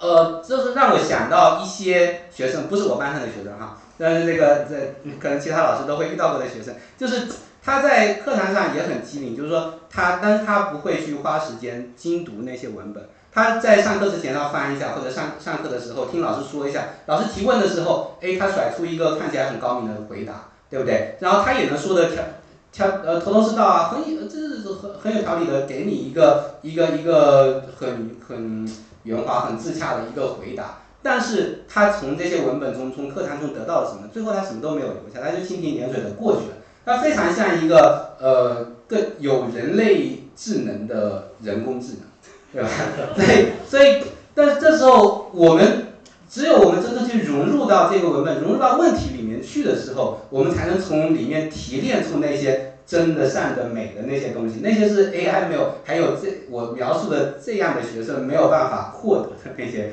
那些东西。一本正经的胡说八道的人形 AI？对，呃，对我感觉刚才才图师总结的那个也非常好，就是这么一个呃非常重要的一个基本的前提，就是你首先你要愿意做这个事情，你得像门德门德尔松的父亲一样，他已经八十二岁了，他他突然觉得觉得自己时日无多了，这好像是我最后一个挑战。我当年没有把拉丁文学下去，没有把古典文学学下去，我愿意愿意现在再回来再试做再做这么一件事情。这其实也是一开始我为什么会觉得他门德尔松是一个特别幸运的人，因为不是所有的人都愿意有勇气在最后八十多岁了还在承认自己有不足，还把自己处在一个开放的状态。但可能更多的状态你会感觉人是一个逐渐逐渐收拢于一个自己的舒适区的这么一个状态，对吧？所以呃这点其实真的特别难得的，呃。呃，说起来，刚才我们在讲这个。人文主义教育，然后在这本书里头看到他作为一个教育者和人文教育的意义的这个，呃，这个部分的时候呢，我其实最最后还有一个关于他的这个教育体验的这么一个部分，当时也让我特别激动的，就是他解答了我一个作为老师很多年来的一个困惑，就是你想要学生知道的是这个部分，你再努力，可能最后都没有用，这个部分就是没有办法吸取出他们的兴趣。但是他们会给你一些别的惊喜，然后就是有点就像中文成语讲的这个无心插柳的这么一个感觉。所以，呃，门德尔松在这本书里其实也在揭示这么一个事情，就是人文主义教育它有一点这样的一个有像神秘主义的一个存在。你你在做这件事情，但是它可能最后产生的结果，它是一个回环漫长的时候，你不知道你现在种下去的种子，它到底发芽成长出来。是在什么时候？它不一定就是在你预期的时候。呃，这个 我觉得作为对一个教育者而言，其实也是让人特别要学会谦卑的这么一个地方。就是，嗯，你就不太还有点就是不能像书里头说的那样，我不太，你不能够把自己的期望跟视野就这样强加在其他的人身上。他需要有自己的生命体验，他得要走完自己的人生才能回来，可能才能回到哎这个你想要讨论的这个问题之上。OK，呃。这怕我可能想讲的就这么多，看看厨师有没有要。对，我觉得呃这一点，我觉得肖老师说的很对。然后我我自己再往这个再再往前推一点，就是说，我觉得呃这种呃人文教育的这种课堂哈，它是有一种开放性在里头。就像，然后这种开放性它可能在两个意义上，就是呃一方面就是你。即便你是你觉得自己对这些材料，作为老师对这些材料、对这些理论、对这些概念了然于胸了，然后你觉得你在课堂上要引导学生，哎，让他注意到这点，让他想到这点，但是他在课堂上总会发生意料之外的状况，这些状况有可能是惊喜，有可能是别的状况。在呃，但是呃，很多惊喜，就是说你对这个要保持一种开放的心态，然后这个课堂的结构本身也应该是一种开放的，就是大家的呃互相的评讨论，然后你在引导的过程中要与呃就是同时是一种对谈的，就是和和对方是有一种朋友的这种身份在，因为因为你永远不知道对方会抛出一个什么样让你惊惊讶的惊喜的问题。在在这个书里面，他举了好几个例子，有有都挺好玩的。有一个例子，我觉得就是蛮反映出现在的学生一些，就是说当代的一些观念哈，对学生的影响。比如说在讨论，呃，中间有一段是讲到这个佩内罗普，他就是很呃，就是因为要和那些宾客们周旋，然后最后就是非常的心态非常的崩溃嘛。然后这个时候雅典娜又跑出来了，雅典娜就给他施了点魔法，让他沉沉的睡去，好好睡一觉。然后这个。呃，这个门德尔松本来想让学生去思考，哎，这背后又发生了什么？但是这个学生抛，有学生抛出了一个很新奇的观点，他说，我觉得这个佩内罗普这个时候得了抑郁症，这个这个他他睡着了，实际上是抑郁症的一种具象哈。因为这这这个门德尔松惊讶了，我从来没有想过往这个方面去想过，但是但是这是和我们当代这个新的这种话语，对吧？把把抑郁症给正常化、给医学化的，然后。在在公共话语中不断出现的这种这种状况相关的，只有在这种情况下，学生才能想到这个可能性，然后才能提出这个问题。不管这个问题成呃这个成不成立，对吧？在在古希腊人那边，他们不不一定会这样去思思考，然后配那个也不一定真的有抑郁症。但是这是一个很新奇的、很有意思的观点。在我自己的课堂呢，就是其实也是类似的，就是我自己教政政治哲学，那我当然也希望说，呃，学生能够呃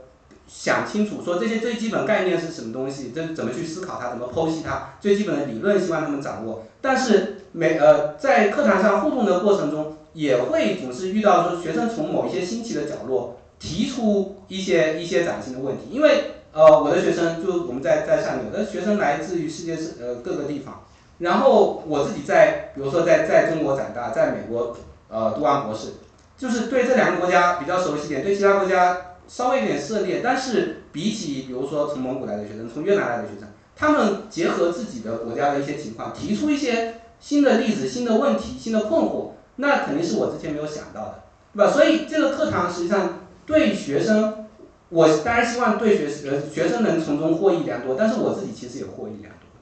然后，这是我觉得人文教育的一种开放性，就是老师们特别要保持一种谦卑的心态。另外，另外一种开放性实际上是，就是学生你你有有的时候你会很着急，你觉得哎学生为什么这一点他就，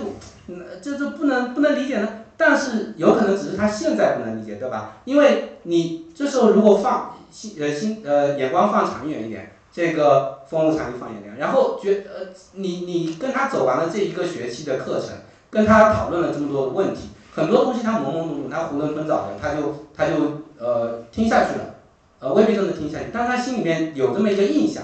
过了几年，呃大学毕业以后，然后走上工作岗位了，又或者到了人到中年了，忽然间他因为什么事情的触动，他回来想起说，哎，其实当年课堂上有这么一个点，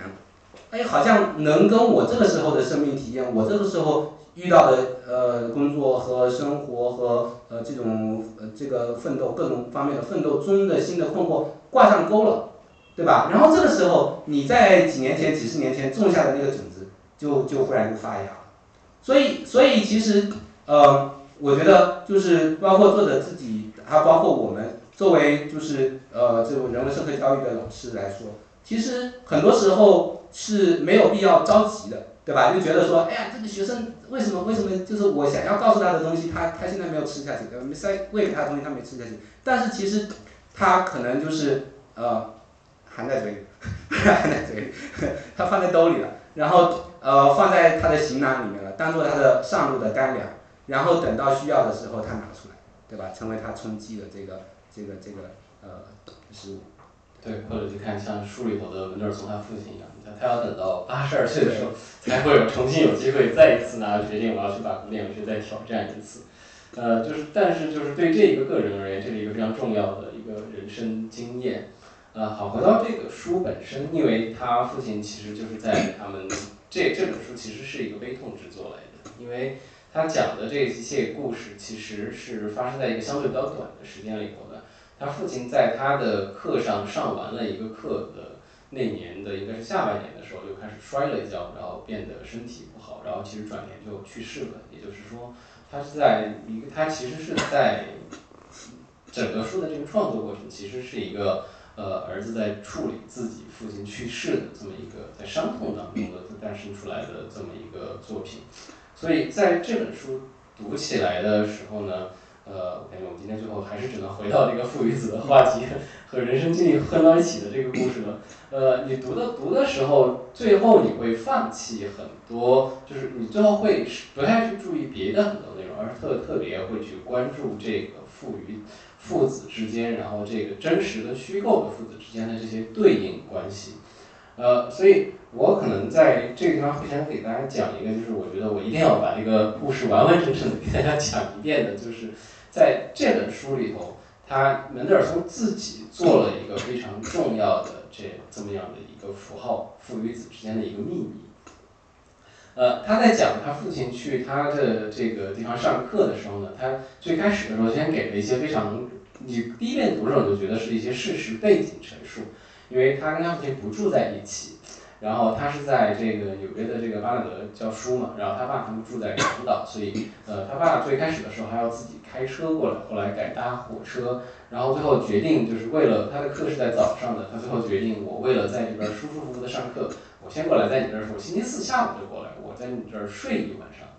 然后这本书很一开始就没多久就就讲了他父亲过来睡，因为他这个他在学校这个住宿的地方也是他很多家之一，所以这地方比较临时，没有特别舒服的床，只有一个窄床给他父亲用。他非常一开始第几页上就讲了这个，就让你觉得好像只是一个单纯的在怀念父子的经历的这么一个细节。他就讲这个小床是他小时候睡的小床，是他父亲用一个门板给他改的这么一扇床，就等于就是一个老式的这种木头门板，然后钉上四个角，就变成了一个窄床。然后铺上床垫的时候，你肯定是看不出来的。然后他就说这个就是他跟他父亲之间的秘密。他父亲来他家里的时候呢。呃，他父亲还非常高兴啊，这么多年这个床还可以用，嗯，然后他父亲也非常得意，看我这个木工手艺非常的好，这么多年这这个还可以用，完全没有问题。但你在这儿，你其实我现在再把它单独拿出来讲，大家其实也就能够反应过来了，对吧？父子之间的秘密约定的这么一个床，它对应的当然就是奥德修斯的床，奥德修斯跟佩洛尼相认的那个秘密。然后你会意识到，哦，有他他在小说里，他在他的文本里头建构了一个。如此类似的一个符号，你很难去忽视它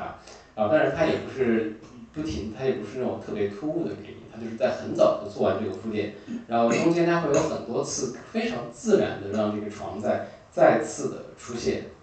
然后最后到了什么时候？到了最后的这个部分，到了关于他父亲快要去世的时候，呃，他父亲的病程其实挺长的。呃，因为他最开始只是一个摔出了轻微的，呃，他是骨盆轻微的有一个骨裂，然后就这骨裂本身好的很快，呃，但是呢，医生在给他治骨裂的时候呢，给他用了抗凝血的药，因为防止形成血栓。大家如果了解这个一个重要的医学常识，就是骨折之后，因为人的行动不方便的一个原因，很容易就可能是导致你的静脉里头形成血栓。然后这是一个骨骨折之后的重很要命的一个后遗症，所以医生给他使用了抗凝血药剂，结果抗凝血的效果就带来了一个重要的副作用，他爸中风了，所以就等于是脑因为血管就血液变太稀薄，然后大脑的那个血压太高之后把血管冲破了，所以他爸中风了，然后中风的时候一度非常的严重，都已经觉得医生就已经在告诉他们家的人就是，呃你们要考虑后事怎么办了。然后你在这个时候，你要意识到，哦，他在前面也做了很多铺垫了，因为他在前面讲之前家里其他人的死，自己有人长辈的死亡的时候讲过很多次，他爸早就已经给他们安排好了，就是如果我有这一天，你们不要犹豫，不要给我拔罐子。然后你会在这个时候知道，哦，前面的这个铺垫到这儿变成了一个他们必须要做的选择，就是 OK，他现在必须要跟他母亲还有他哥哥姐姐大家要商量怎么办，我们是不是要拔罐子？结果。呃，特别戏剧性的，这个也是他在前面给你做过很多铺垫的。他在讲史诗的时候，也会不停的告诉你，永远要为意外做好准备，有意外是永远会出现的。就是在这天，他父亲突然要好转了，就是他的那个脑部出血开始被吸收了，就是他之前的脑部出血已经非常严重到大脑在就已经发生位移了，因为老大脑血肿太厉害了，在颅骨里头已经偏了。结果他竟然神奇般的开始吸收了，然后慢慢的好转了，中间一度甚至已经好转到不用住医院了，然后可以住在康复病房，然后去疗养院，然后可以跟自己的孙子们一起看棒球赛这么一个地步了，就是大家都觉得啊，他可能又挺过来了。结果在这样的一个时刻，他爸在疗养院再次感染，然后住院，然后再次因为感染诱发了中风。所以这一次，就是他爸最后没有能够挺过去的那一次。然后这一次他们去医院看他爸爸的时候呢，就有一个非常重要的问题，这个也是他在之前奥德赛的时候不停的会跟大家重复的一个问题：人到底是什么？就是这是一个非常重要的问题，就是我们凭什么认为这个人在经历了这么多的时间变化之后，他还是过去的那个人？到底是什么样的人的本质？可以经受住这些容颜的衰变、身体的病弱，到最后你还能确认他他还是我父亲。所以这个之前作为一个文本讨论的这么一个问题，现在又变成他需要面对的人生问题。然后他就在看着这个最后困在他病床上，大家也知道，像这种中风晚期的病人，身上都插满了管子，已经是靠仪器来维持生命的这么一个状态了。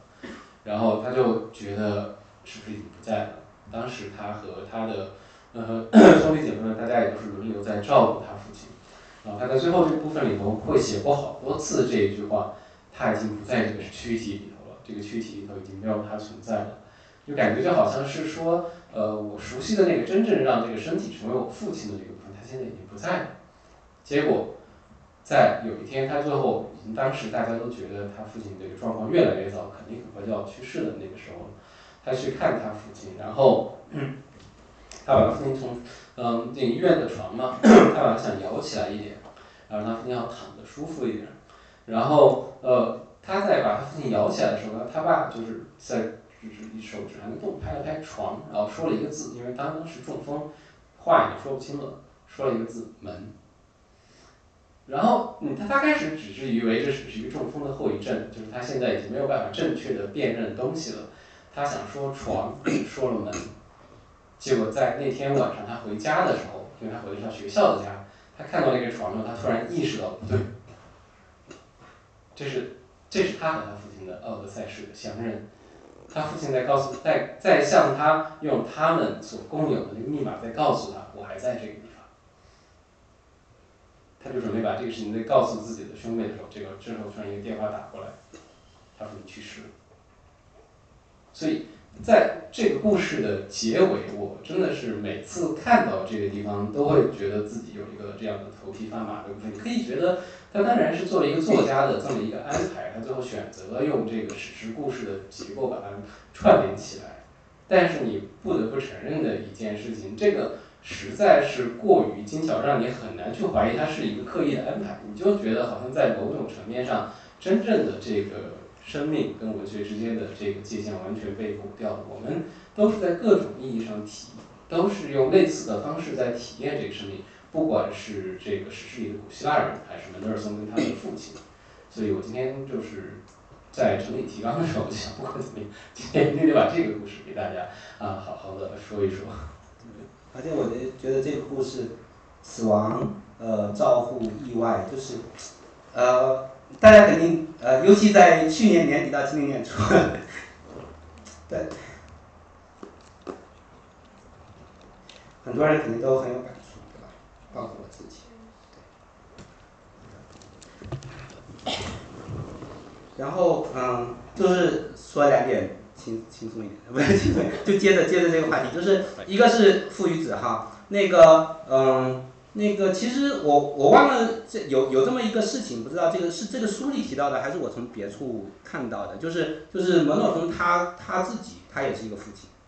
对，然后他是一个同性恋，对吧？然后他但是他他是一个父亲这一点呢，就是很有意思，因为他有一个女性朋友，那个女性朋友她自己比如说从精子库里面拿拿拿拿到精子，他想要自己抚养抚养两个小孩儿。然后他知道蒙德尔松一直想要有一个自己的家庭，想要学习做一个好父亲，然后就跟他说，呃，要不我们来搭档，我们一起来养这两个孩子，对，所以所以他就是他也在试着做一个父亲，做一个好父亲。然后另外一点实际上关于死亡的，就是说在呃在这个奥德赛的这个故事里面，很有意思的是，呃，死亡。就是浓墨重彩的出场的时候，是书开始不久的时候，就是奥奥德修斯去访问冥府的时候嘛，对吧？就是肖老师刚才提到的，他见到了阿伽门农的鬼魂，他实际上也见到了很多很多他之前的战友的鬼魂，那个呃阿喀琉斯啊等等。然后在这个这本书里面，他提到就是呃，他希望重点跟学生讲解讲讨论的一个一个地方，就是因为阿盖琉斯在呃《伊利亚特》里面作为作为那个最光鲜的英雄，然后。呃，最后最后战死了，然后获得了全希腊至高无上的荣耀。就是伊利亚特好像是在颂扬这个这种这种呃人世间的荣耀。结果在奥德赛里面，奥德修斯见到了这个阿阿喀琉斯的鬼鬼魂之后，阿喀琉斯居然跟他抱怨说啊，我我现在在后悔啊，我不想死啊，让我做一个悲惨的农夫，一一一辈子耕田，被这个大老爷们欺压，都比现在都比死荣耀的死掉好啊，我好想回到人世间，就诸如此类的，然后。然后这个呃作者想要让学生呃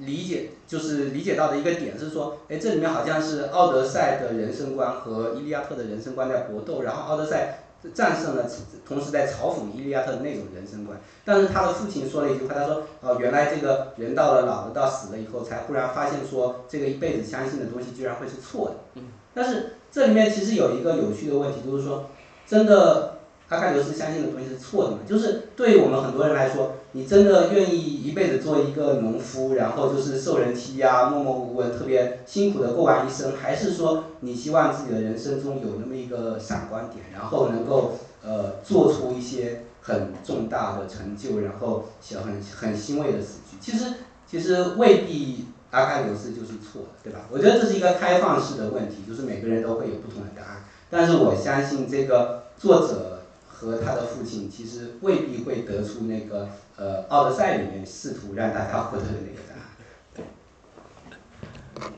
呃，对，可能再顺着刚才就是说的这个关于他父亲对阿克琉斯的这个认知的故事，因为这个故事其实会引向另外一个故事，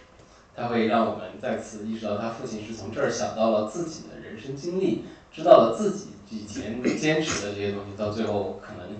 也是有不对的故事，所以他最后会引出来另外一个故事，啊，那这这这是这本书的一个特色，一个故事永远会引出另外一个故事，一个人生经历永远会引出来另外一个人生经历，虚构和现实，虚构和虚构之间永远是以这样的模式，它不停的回环就缠绕在一起，呃呃，这个哎，明星，我们现在时间好，还有二十四分钟，OK，怕我们可能最后最后没有时间了，那那对我。所以在这个里头有一个特别重有一个点，我刚才还没有提到，我刚刚突然意识到，就是他跟他父亲的那场旅行当中，还有一个非常重要的事情，他们去了一场这个奥德赛季的这样的地中海游轮环游，但是他们最后非常著名的也非常重要的没有到达终点，就是我觉得这个当你读完这本书，你再回去看的时候，这个其实也是一个它是一个真正的事情，但是。门德尔松给他安排的意思，其实也是告诉我们，终点是开放的。这个终点，你有重要的事情不是到达终点，而是说你在中间做了什么。呃，就非常巧的是什么呢？因为门德尔松自己作为一个学者，他在这个之前，他其实翻译了非常著名的这个希腊诗人卡瓦菲斯的诗，他翻译卡瓦菲斯的诗集。然后那个船上的船长也是，应该也是非常善用谷歌的人，我感觉。知道门德尔松在船上，所以他们最后那天是因为呃临时的意外，呃当时他们去的时候赶上的就是希腊经济最糟的那个时候，希腊大罢工，然后运河关掉了，就像他们如果去了伊萨卡，就不能按时赶回雅典，因为雅典是他们这个环游的终点嘛，就是等于取消了最后一个景点，直接回到终点，然后船长就临时安排了一个讲座，就直接薅了乘客的羊毛，让门德尔松给大家讲了一。讲了卡瓦菲斯那首诗，因为卡瓦菲斯那首诗是关于什么呢？就是去伊萨卡，但是你没有到达的这么一个故事。然后当时在看的时候，我觉得这个其实非常合适我们来做今天的结尾了。呃，所以我就把这个卡瓦菲斯那首诗，当时我就打过来，要不然我给大家，呃，我给大家把这个卡瓦菲斯首诗念一下，我们一起来体会一下。好嘞，确认一下，把页面搞清楚。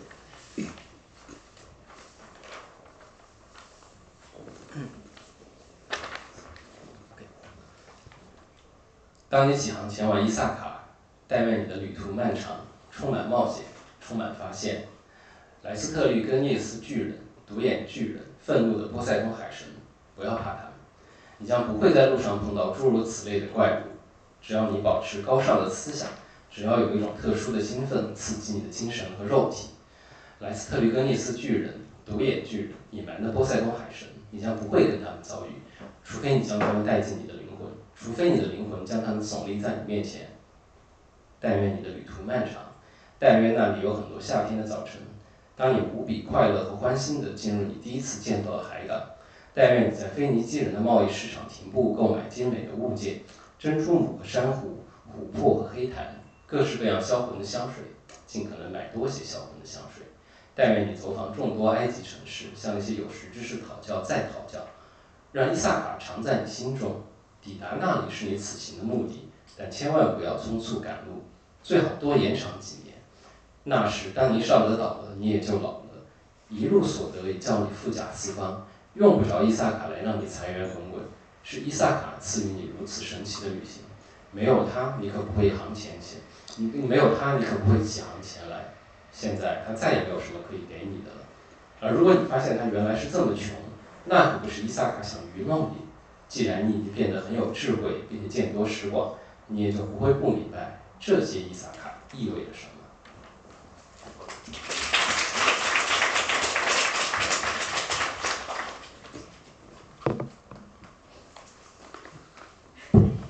好，那非常谢谢肖老师跟才念的诗还有土师的精彩对谈。那有没有读者想要就是对两位老师提出什么问题呢？或者有什么想要跟老师交流的？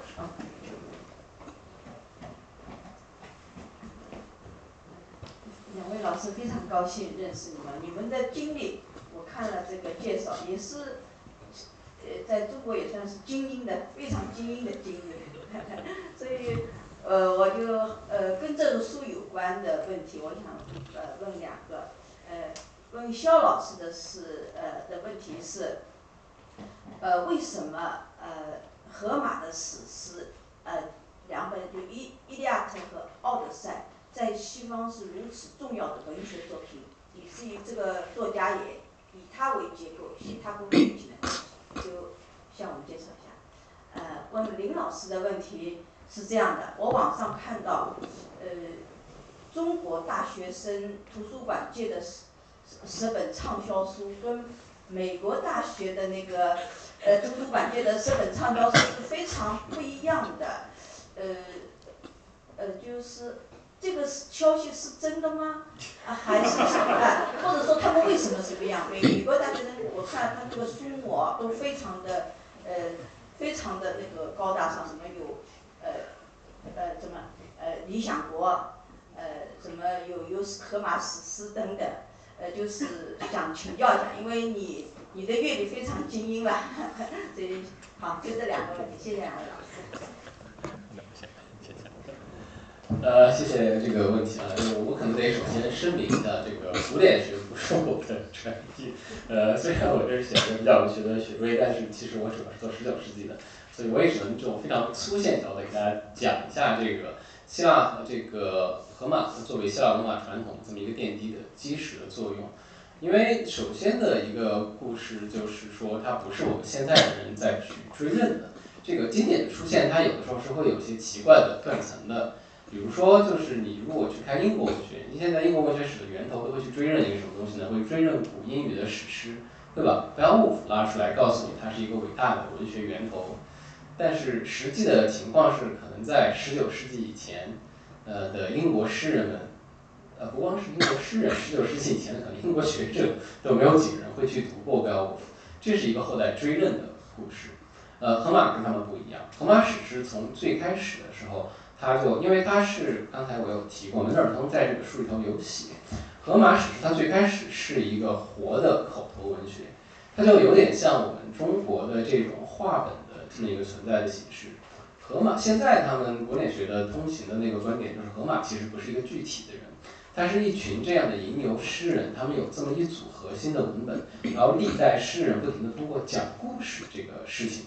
啊，就是比如，因为大家这点可能会比较了解，在希腊罗马的这个公共生活当中，嗯，这个语言表达、公共演讲、修辞是一个非常重要的事情，所以在传统的希腊罗马社会里头，这样的语言表演，它也是一个非常重要的一部分。它本身有一个特别活跃的生命力，它本身就已经是这样植根于他们的文化当中的了。所以后来当有人在把它整理出一个固定的文本之后，它就自然成为了一个很重要的这么一个。值得大家去学习的文本，所以后来的所有对于他们的推崇，都是基于他之前已经有的这样的一个重要的一个生命力和文化存在，再回来说我们要讨论它的重要所在这么一个感觉。呃，你其实可以有一点点像这个，我们做一个非常不严谨的类比啊，跟四大名著的那种成书过程其实都也挺像的。为什么中国我们会去现在把四大名著推崇到这样的一个地步呢？也是因为它作为一个口头文学，它之前已经有了一个非常广泛的受众和它有已经有一个非常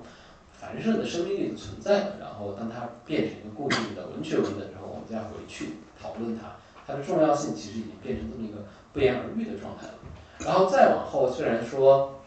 罗马帝国已经衰亡了几千年了，但是呢，在西方的这个教教育的核心当中的古典学传统是一直没有断过的。就一直到十九世纪，大家可能有了解，比如说欧洲中世纪就有大学，十三、十四世纪他们可能就有各种各样的大学了，博洛尼亚大学这种古老的大学。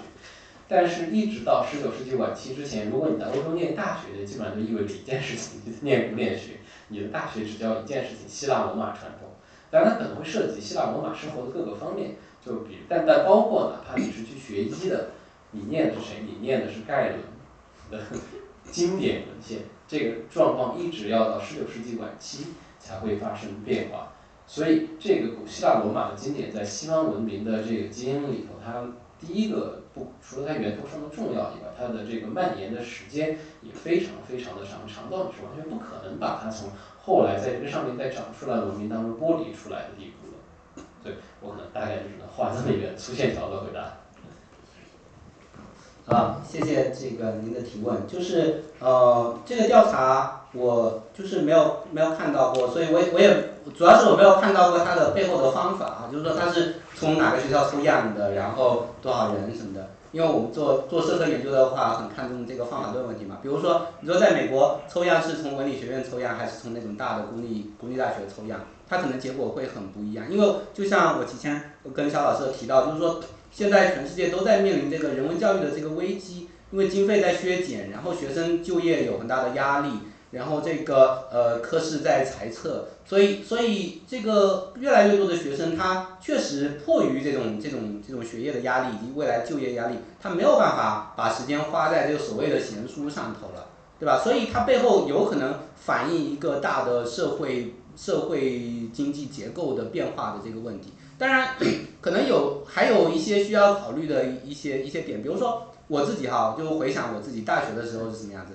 当时我们在呃，比如说我去如果去北大呃图书馆的那个文史哲阅览室，我很喜欢看那些书啊。但是因为我喜欢，所以我其实不会借他们出来，因为我就拿一本书就坐在地上，呃看看一天，然后闭馆的时候就出来了。那我会借的是什么样的书呢？我本科学生物的。那这个生生生物学的很头大呀，然后那些化学、物理这些什么有机化学什么这些东西，你得回家啃啊，所以你得把那些书借出来，对吧？所以你如果看我的借阅卡上呢，肯定都是什么有机化学、无机化学这些东西，不会看到我借文史哲的书。但其实我看那些书看的最多的。然后，所以我我觉得这里面就是调，就是如果只只看这个调查的结果，要考虑到后面大家的阅读习惯，要考虑到抽样的方法等等等等很多，所以很难一概而论。但是总体的这个趋势，我觉得就是这样，就是说，在不不管在中国还是在美国还是在世界上的其他地方，这些年随着这个社会经济结构的变化，呃，大家越来越处在这种呃读书的时候也卷，然后工作的时候也卷那种，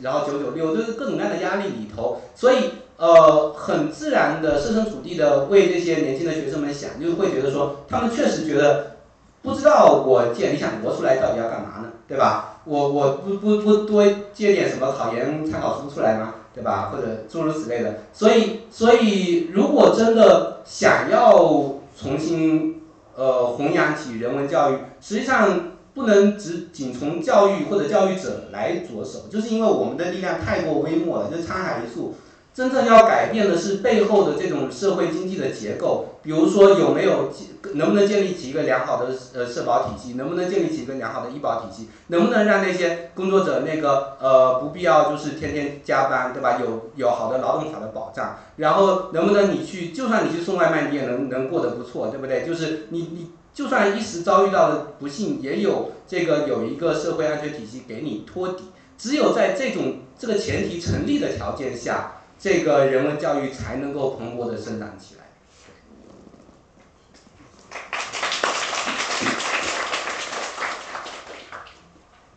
林教授您好，呃，我这边有一个问题想请教您一下，呃，是这样的，我有注意到您的这个背景介绍是哥伦比亚大学的政治学博士，我想问的问题是这个在跨学科上政治学和文学的交织应该是什么样？因为我现在最大的一个学术挑战和困惑就是。我美高美本都是在美国念的，然后我是接受这个东西海岸的这个变化历史研究，还有这个跨学科研研究成长起。但是我这几这两年去英国那个伦敦大学亚非学院读 SOAS 的时候，我发现英国那边讲的是定性，然后我现在整个人就彻底混乱了。我在伦敦读学校的时候，我整个人是被三棍子打的找不到北，因为就是我对这个定性研究完全就没有一个。呃长时间很系统性的一个去了解，导致我后来就是定量现在也混乱了，定性也混乱了。就是我有注意到您是政治和这个文学，因为您今天是这个文学讲座嘛，我就在想这个定性和定量应该怎么办？这是第一个，因为我们哥伦大学、哥伦比亚大学就是定量这方面是很出名的嘛。然后第二个就是这个跨学科的话应该怎么样去做？这是我的问题，谢谢你。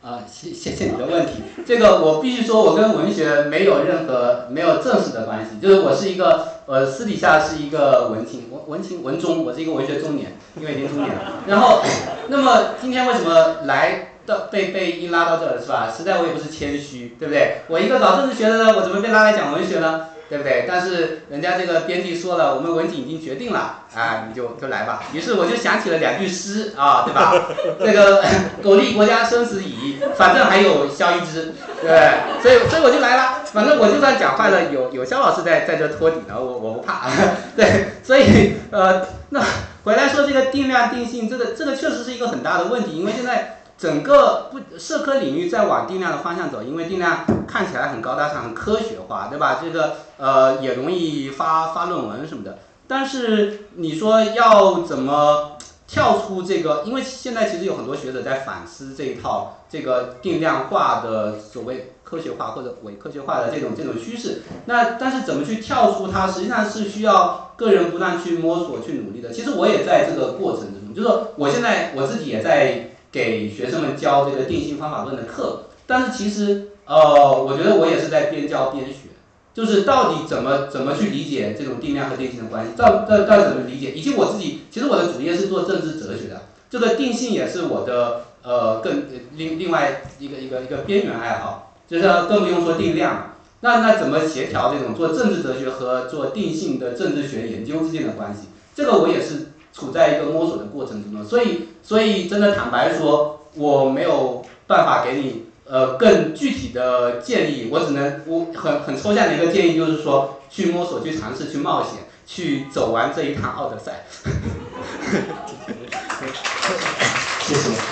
呃，然后如果您不介意的话，我这边快速想问第二个问题。呃，因为我本科是学历史的，然后我硕士是在 SOAS 读中东研究。然后是这样子的，就是我在 SOAS 学到是用后殖民主义去这个来了解目目标国的一些文学，但是我觉得物极必反嘛，正是因为我在 SOAS 待了太久之后，导致于我现在觉得说西方的很多这种理论思想也不能够全部都是推翻去否定的，它有一些思想是可以去保留的。那在这个过程中，就是从这个政治哲学的角度来看，我怎么样来平衡我这种。后殖民理论还有这个有一些西方中心论要取其精华，对，这是我第二个空。其实我我倒是觉得这个这个问题肖老师可以回答，因为因为最近这几年这个文学界比较文学界有这么一个争论，对吧？就是说，呃，是不是这个美国的大学里面，那是不是教古典什么古希腊、古罗马的东西太多了呀？然后是不是要破除这个西方中心论？是不是要走出来？但是其实我们从这本书里面可以看出。其实古典实际上是很有用的，就是说或者是很能给你启发的，对吧？所以其实肖老师可以。对，好的，我今天负责兜底是吧？社会安全体系。对对对。呃呃，我我这样，我先插一个，我可以先回回一点回应一下你第一部分的那个问题。其实现在在文学研究领域也有定量的存在，呃，但是现在可能就是有一段时间就。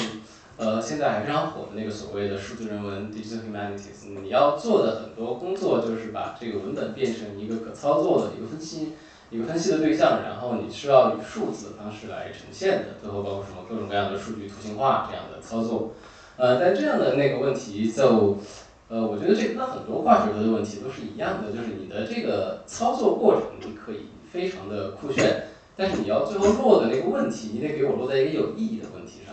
这个人可能这个 对很多这样类似的 digital humanities 的项目不是特别友好的时候，我就会讲一个我我经常用来举例的东西，就是曾经最开始有人做的时候呢，他分析简奥斯汀的文本，然后他把简奥斯汀的小说用各种数据模式都分析好完了，然后做出了个各种非常美观的图表，然后最后结论，根据我们的分析，简奥斯汀是一个非常有自己个人风格的作家。你不能画成这样，对不对？它它这个其实是一个你我不需要你来证明这个所有看过他小说都有人知道的这这个 common sense。现在很多这个在文学这边的跨学科，你会看到有人做就是跨成这样的东西，所以这个是跨学科的另外一个蛮尴尬的问题。好，回到第二个问题，就是关于这个呃后殖民视角带来的这个西方中中心论的这个挑战。其实我们今天在讲，刚才祖师也说了，在讲的整个故事就给大家证明了一件事情，就是这个古希腊的史诗故事传过来，给了一个在美国教书的美国教授他的人生体验，在我们这个地方，我们也是可以找到自己的共鸣的。这个其实跟现在的这个文学教育界的，就是所谓文学批评界，大家都在反思的一个东西，是有一个非常重要的连接的。因为包括后殖民在内的各种各样的批判视角，他们的确是一个非常锐利的批判工具，就是它会让你意识到这个来自历史构成当中的种种权力的不公平的结构，它是已经在这里了，你不可能否认，你不可能说装着眼睛说这个。呃，比如说一个少数族裔的学生，他是一个中国学生，然后他到了美国之后，他看这种东西，他跟不上，只是一个单纯的他的呃，他那个英文不够好，他的这个背景知识不够好，他不努力，不是这样的。还有一个更大的这么一个传统话语在这个地方，所以一方面我们是必须要承认这个的，但是另外一方面，它带来的挑战是什么东西呢？就是它对文学教育或者说对人文教育的这个意义有一个特别大的冲击。因为像我们今天在讲了很多这个人文教育的意义啊，这种对于这个个人的触动也好，对我们重新体验自己生命的这样的一些意义价值也好，比较不太幸运的事情，他他们现在其实是不太被学院化的人文教育承认的那个部分。所以最近的二十年，然后至少是在这个文学批评界，大家其实在反思这个事情，就是我们这个所谓的这些理论视角，最后要给我们一个什么东西？如果他给我们的是把这个学科它它赖以立足的东西全部摧毁了的话，那那其实这是一个最后的悲剧故事。你不能一方面试图向大家证明你学习了这个人文的批评化视角，你可以更好的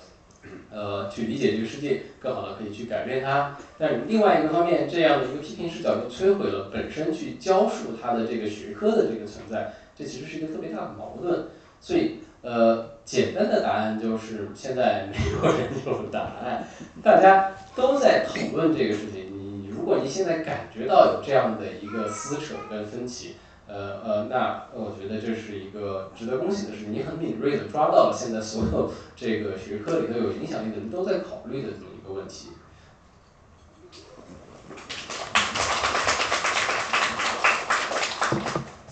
啊，两位老师好，那我可能。呃，我的第一个问题是关于阅读方法的，就是说，呃，在读荷马史诗的过程当中，我注意到了其中其实很多语言，我觉得是相当抽象的，就跟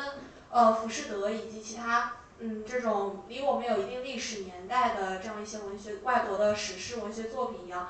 呃都是非常呃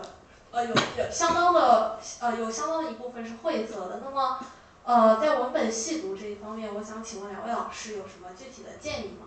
那么我的第二个问题的话是关于我们今天讨论的主题这一方面，就是说，今天我们讨论了文学与生命体验的过程。那么，呃，根据两位老师前面所讲的，我觉得，那么我们的生命体验也许是由我们的人生经历所构成的，有呃由我们过往的生活所构成的。那么，生活的意义又是什么？而如何去消弭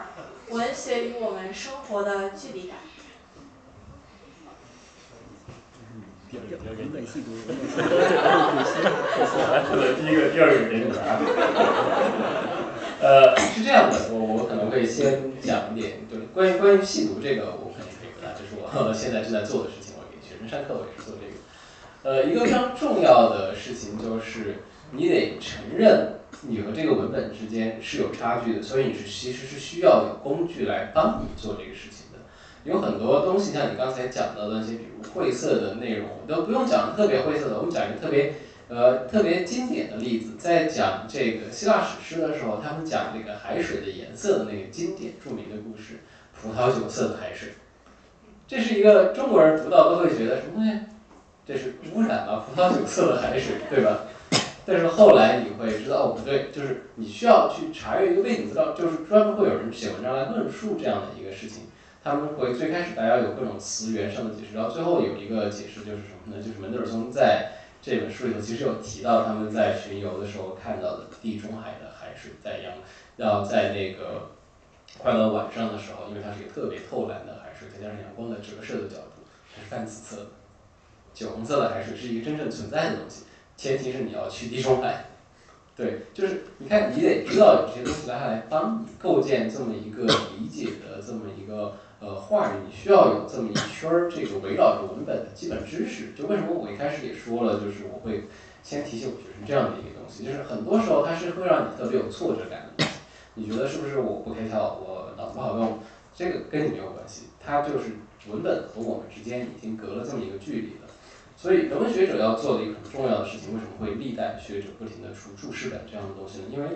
是需要翻译的，就是这个在中文传统里头也是是也是要适用的。就像那个《诗经》，它有历代为什么为什么要读的是毛宗岗的毛，对吧不是毛宗岗，要读毛诗，对吧？就是这是一个注释的故事，就是当时的人已经看不懂《诗经》了，需要来给一个注释。就只说我们可能在读外国文学的时候，有的时候你不太有这个直观的意识，呃，我们。有，比如说这个书里头，门德尔松提到一个非常重要的事情，就是什么呢？其实这里头是有个版本的问题的。你如果读像《荷马史诗》这样的经典的版本，它有这种不带注释的版本，就一般这种是给他就说了，我们上课因为老师带着你读，这个老师会给你解答问题。另外那种是给研究者用的，大家其实都会用来做参考的那种强注释版本。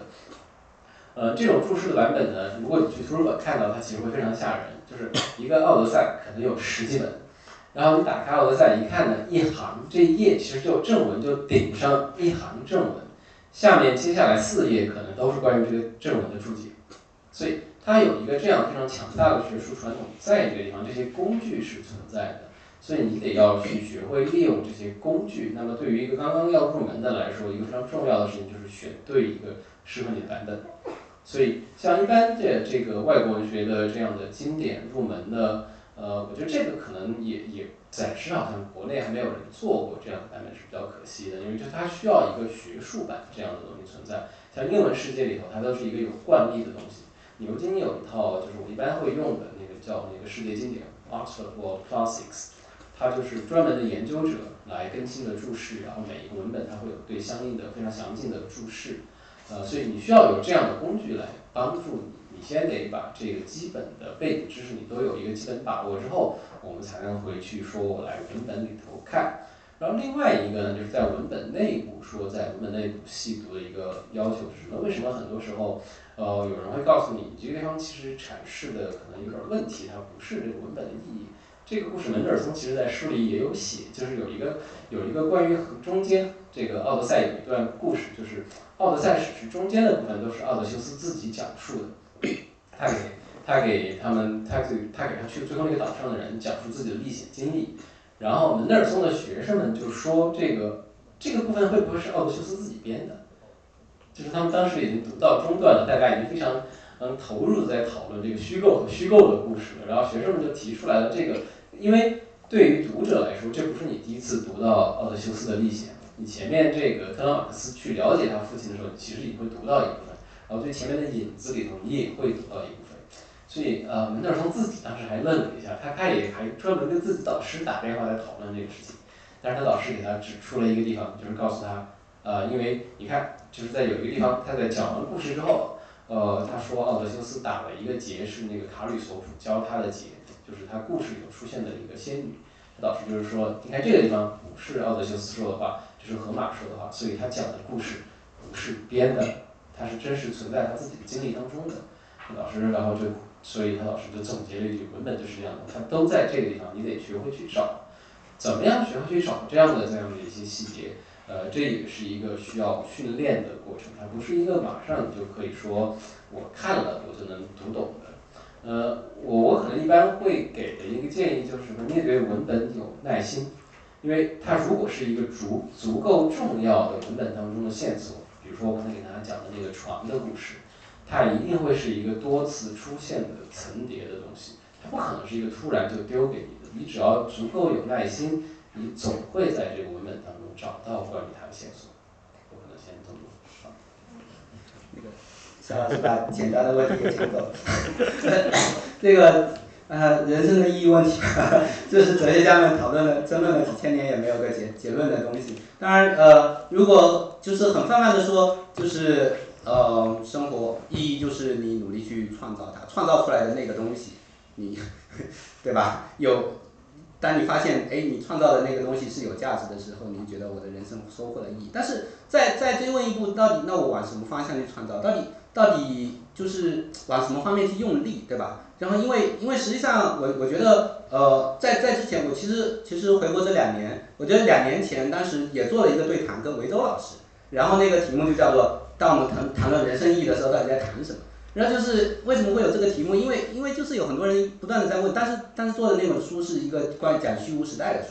然后实际上很多人就觉得说我很虚无，但那种虚无实际上是因为生活的疲疲累困顿，对吧？就是就是天天九九六六的打工人，你当然会觉得很虚无啦。就回到家累得躺在床上刷刷刷刷那个微信，刷刷微博，刷刷抖音，对吧？就是因为你提不起干劲儿，你没有办法再去去探索去创造的时候，你自然而然会觉得。你的你的人生是丧失了意义的，但是所以所以回到之前讲的一一个点，就是对于很多人来说，你要能够有这个能力，有这个精力去呃让自己去去寻找意义，本身是需要有一个东西在对给你托底的，对吧？你如果这个社会没有给你创造出这个条件，那我们这时候谈论意义问题，很多时候对社会上的大多数人来说是一个很很奢侈的一个事情，但是。对于行有余力的人来说，就是说，呃，那个，我觉得这个时候意义可能一方面是对自己的，一方面是你你与他人之间的关系的。什么意思呢？比如说，我们再拿这个奥德赛这个故事来打比方，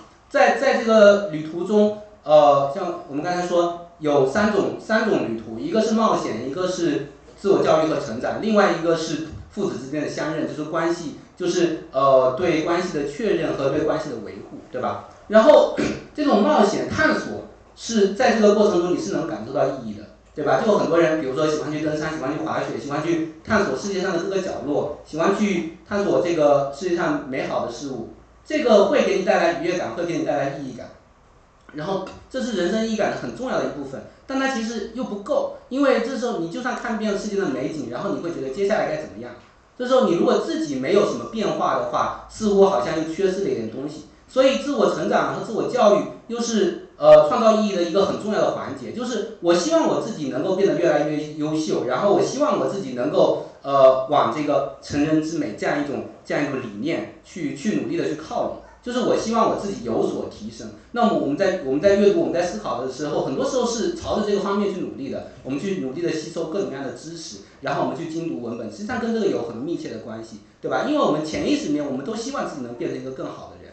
但是，如果你只是自己变成一个更好的人，呃，似乎又不够，因为我们生活在这个世界之中，我们有我们的亲人朋友，我们有这个世界中，呃，有我们的同事，然后有我们关心的学生，然后还有我们的邻居等等，我们也希望说和他们之间能够培养一培养起那种良好的人与人之间的关系，互相的关心，然后互相的扶持，这在这个这个是意义感的一个非常重要的来源。对吧？那所以对于对于很多人来说，就如果说呃，我们是我们绝大多数人没有办法做到兼济天下，没有那么大的野心，但是在在就是邻里之美，或者是你创造一个小型的社区，然后在这个这种这种活动中，包括像我们今天这样的活动，大家聚在一起聊这种非常呃虚无缥缈的话题，然后其实我们会觉得很充实，对吧？在在这个过程中，我们是产生了这种意义感的。然后，如果你能够在这个参与、在创造这种这种社群感的过程之中，你还能够产出一点东西，贡献一点一点东西，比如说像这个作者一样写了这么这么好的一本书，给给大家一读，哎，这这个就既有成就感，对个人来说有成就感，同时你也知道我对这个世界做出了一点微小的贡献，对吧？然后这个时候，哎，好像我们的意义又上升到了一个一个更高的层次上去，所以。嗯，或者其实也可以用这么这么一句话吧，就是康德嘛，那个哲学家康德说，他说这个世界上就两两件东西是引起能够呃引起我发自内心的惊异的，一个是头顶的星空，一个是心中的道德律。其实上实际上就讲的是我自呃对自我和对他人，就是说我自己去去探索，去去在这个世界中冒险，去发现这个世界中的美，这个东西是人人生意义中非常重要的一个部分。但是与此同时，我去按照符合道德的方式生活，我去和别人努力建立这样一种呃这这样一种连接，让我们的人生变得更加的呃更加的精彩，然后更加的丰富。然后这个呃免于击破，免于贫寒，然后免于这个免于家呃免于他人呃压迫，然后让这个世界变得更加美好。这个可能是我们的终极的人生终极的意义感能够呃的的来源所在。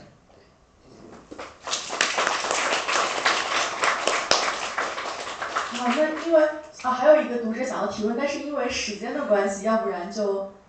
老师你觉得 OK 吗？我们走呀。那那要不要给他说一下？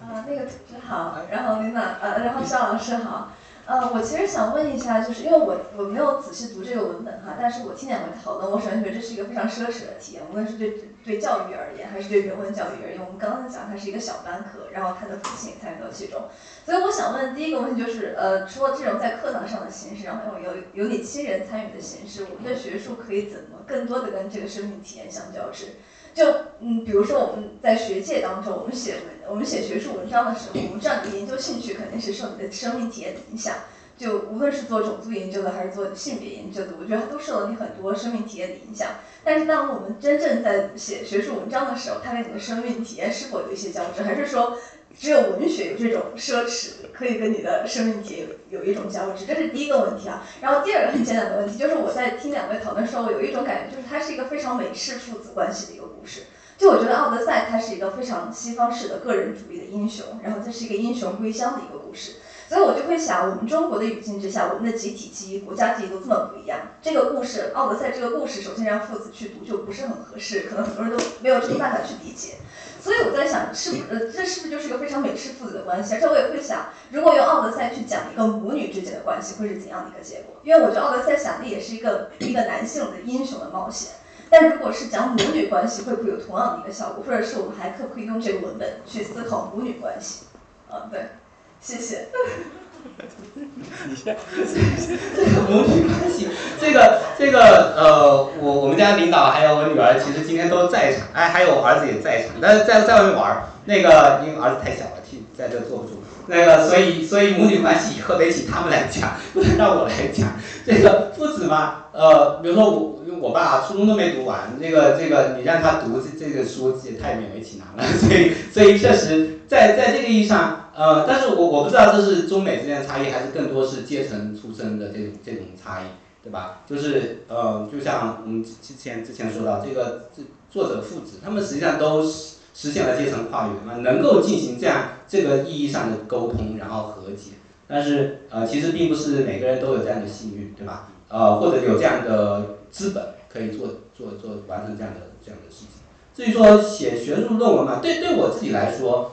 学术论文写作其实是蛮个人化的，因为如果没有从我个人生活体验、生命体验中来的题目，我是打不起兴趣去写它的。然后，所以我现在发表的论文其实都跟自己在卷入的事情有很多很多关系。而且，其实我自己有一个很奇怪的习惯，就是我要写学术论文之前，就我题目构思完之后，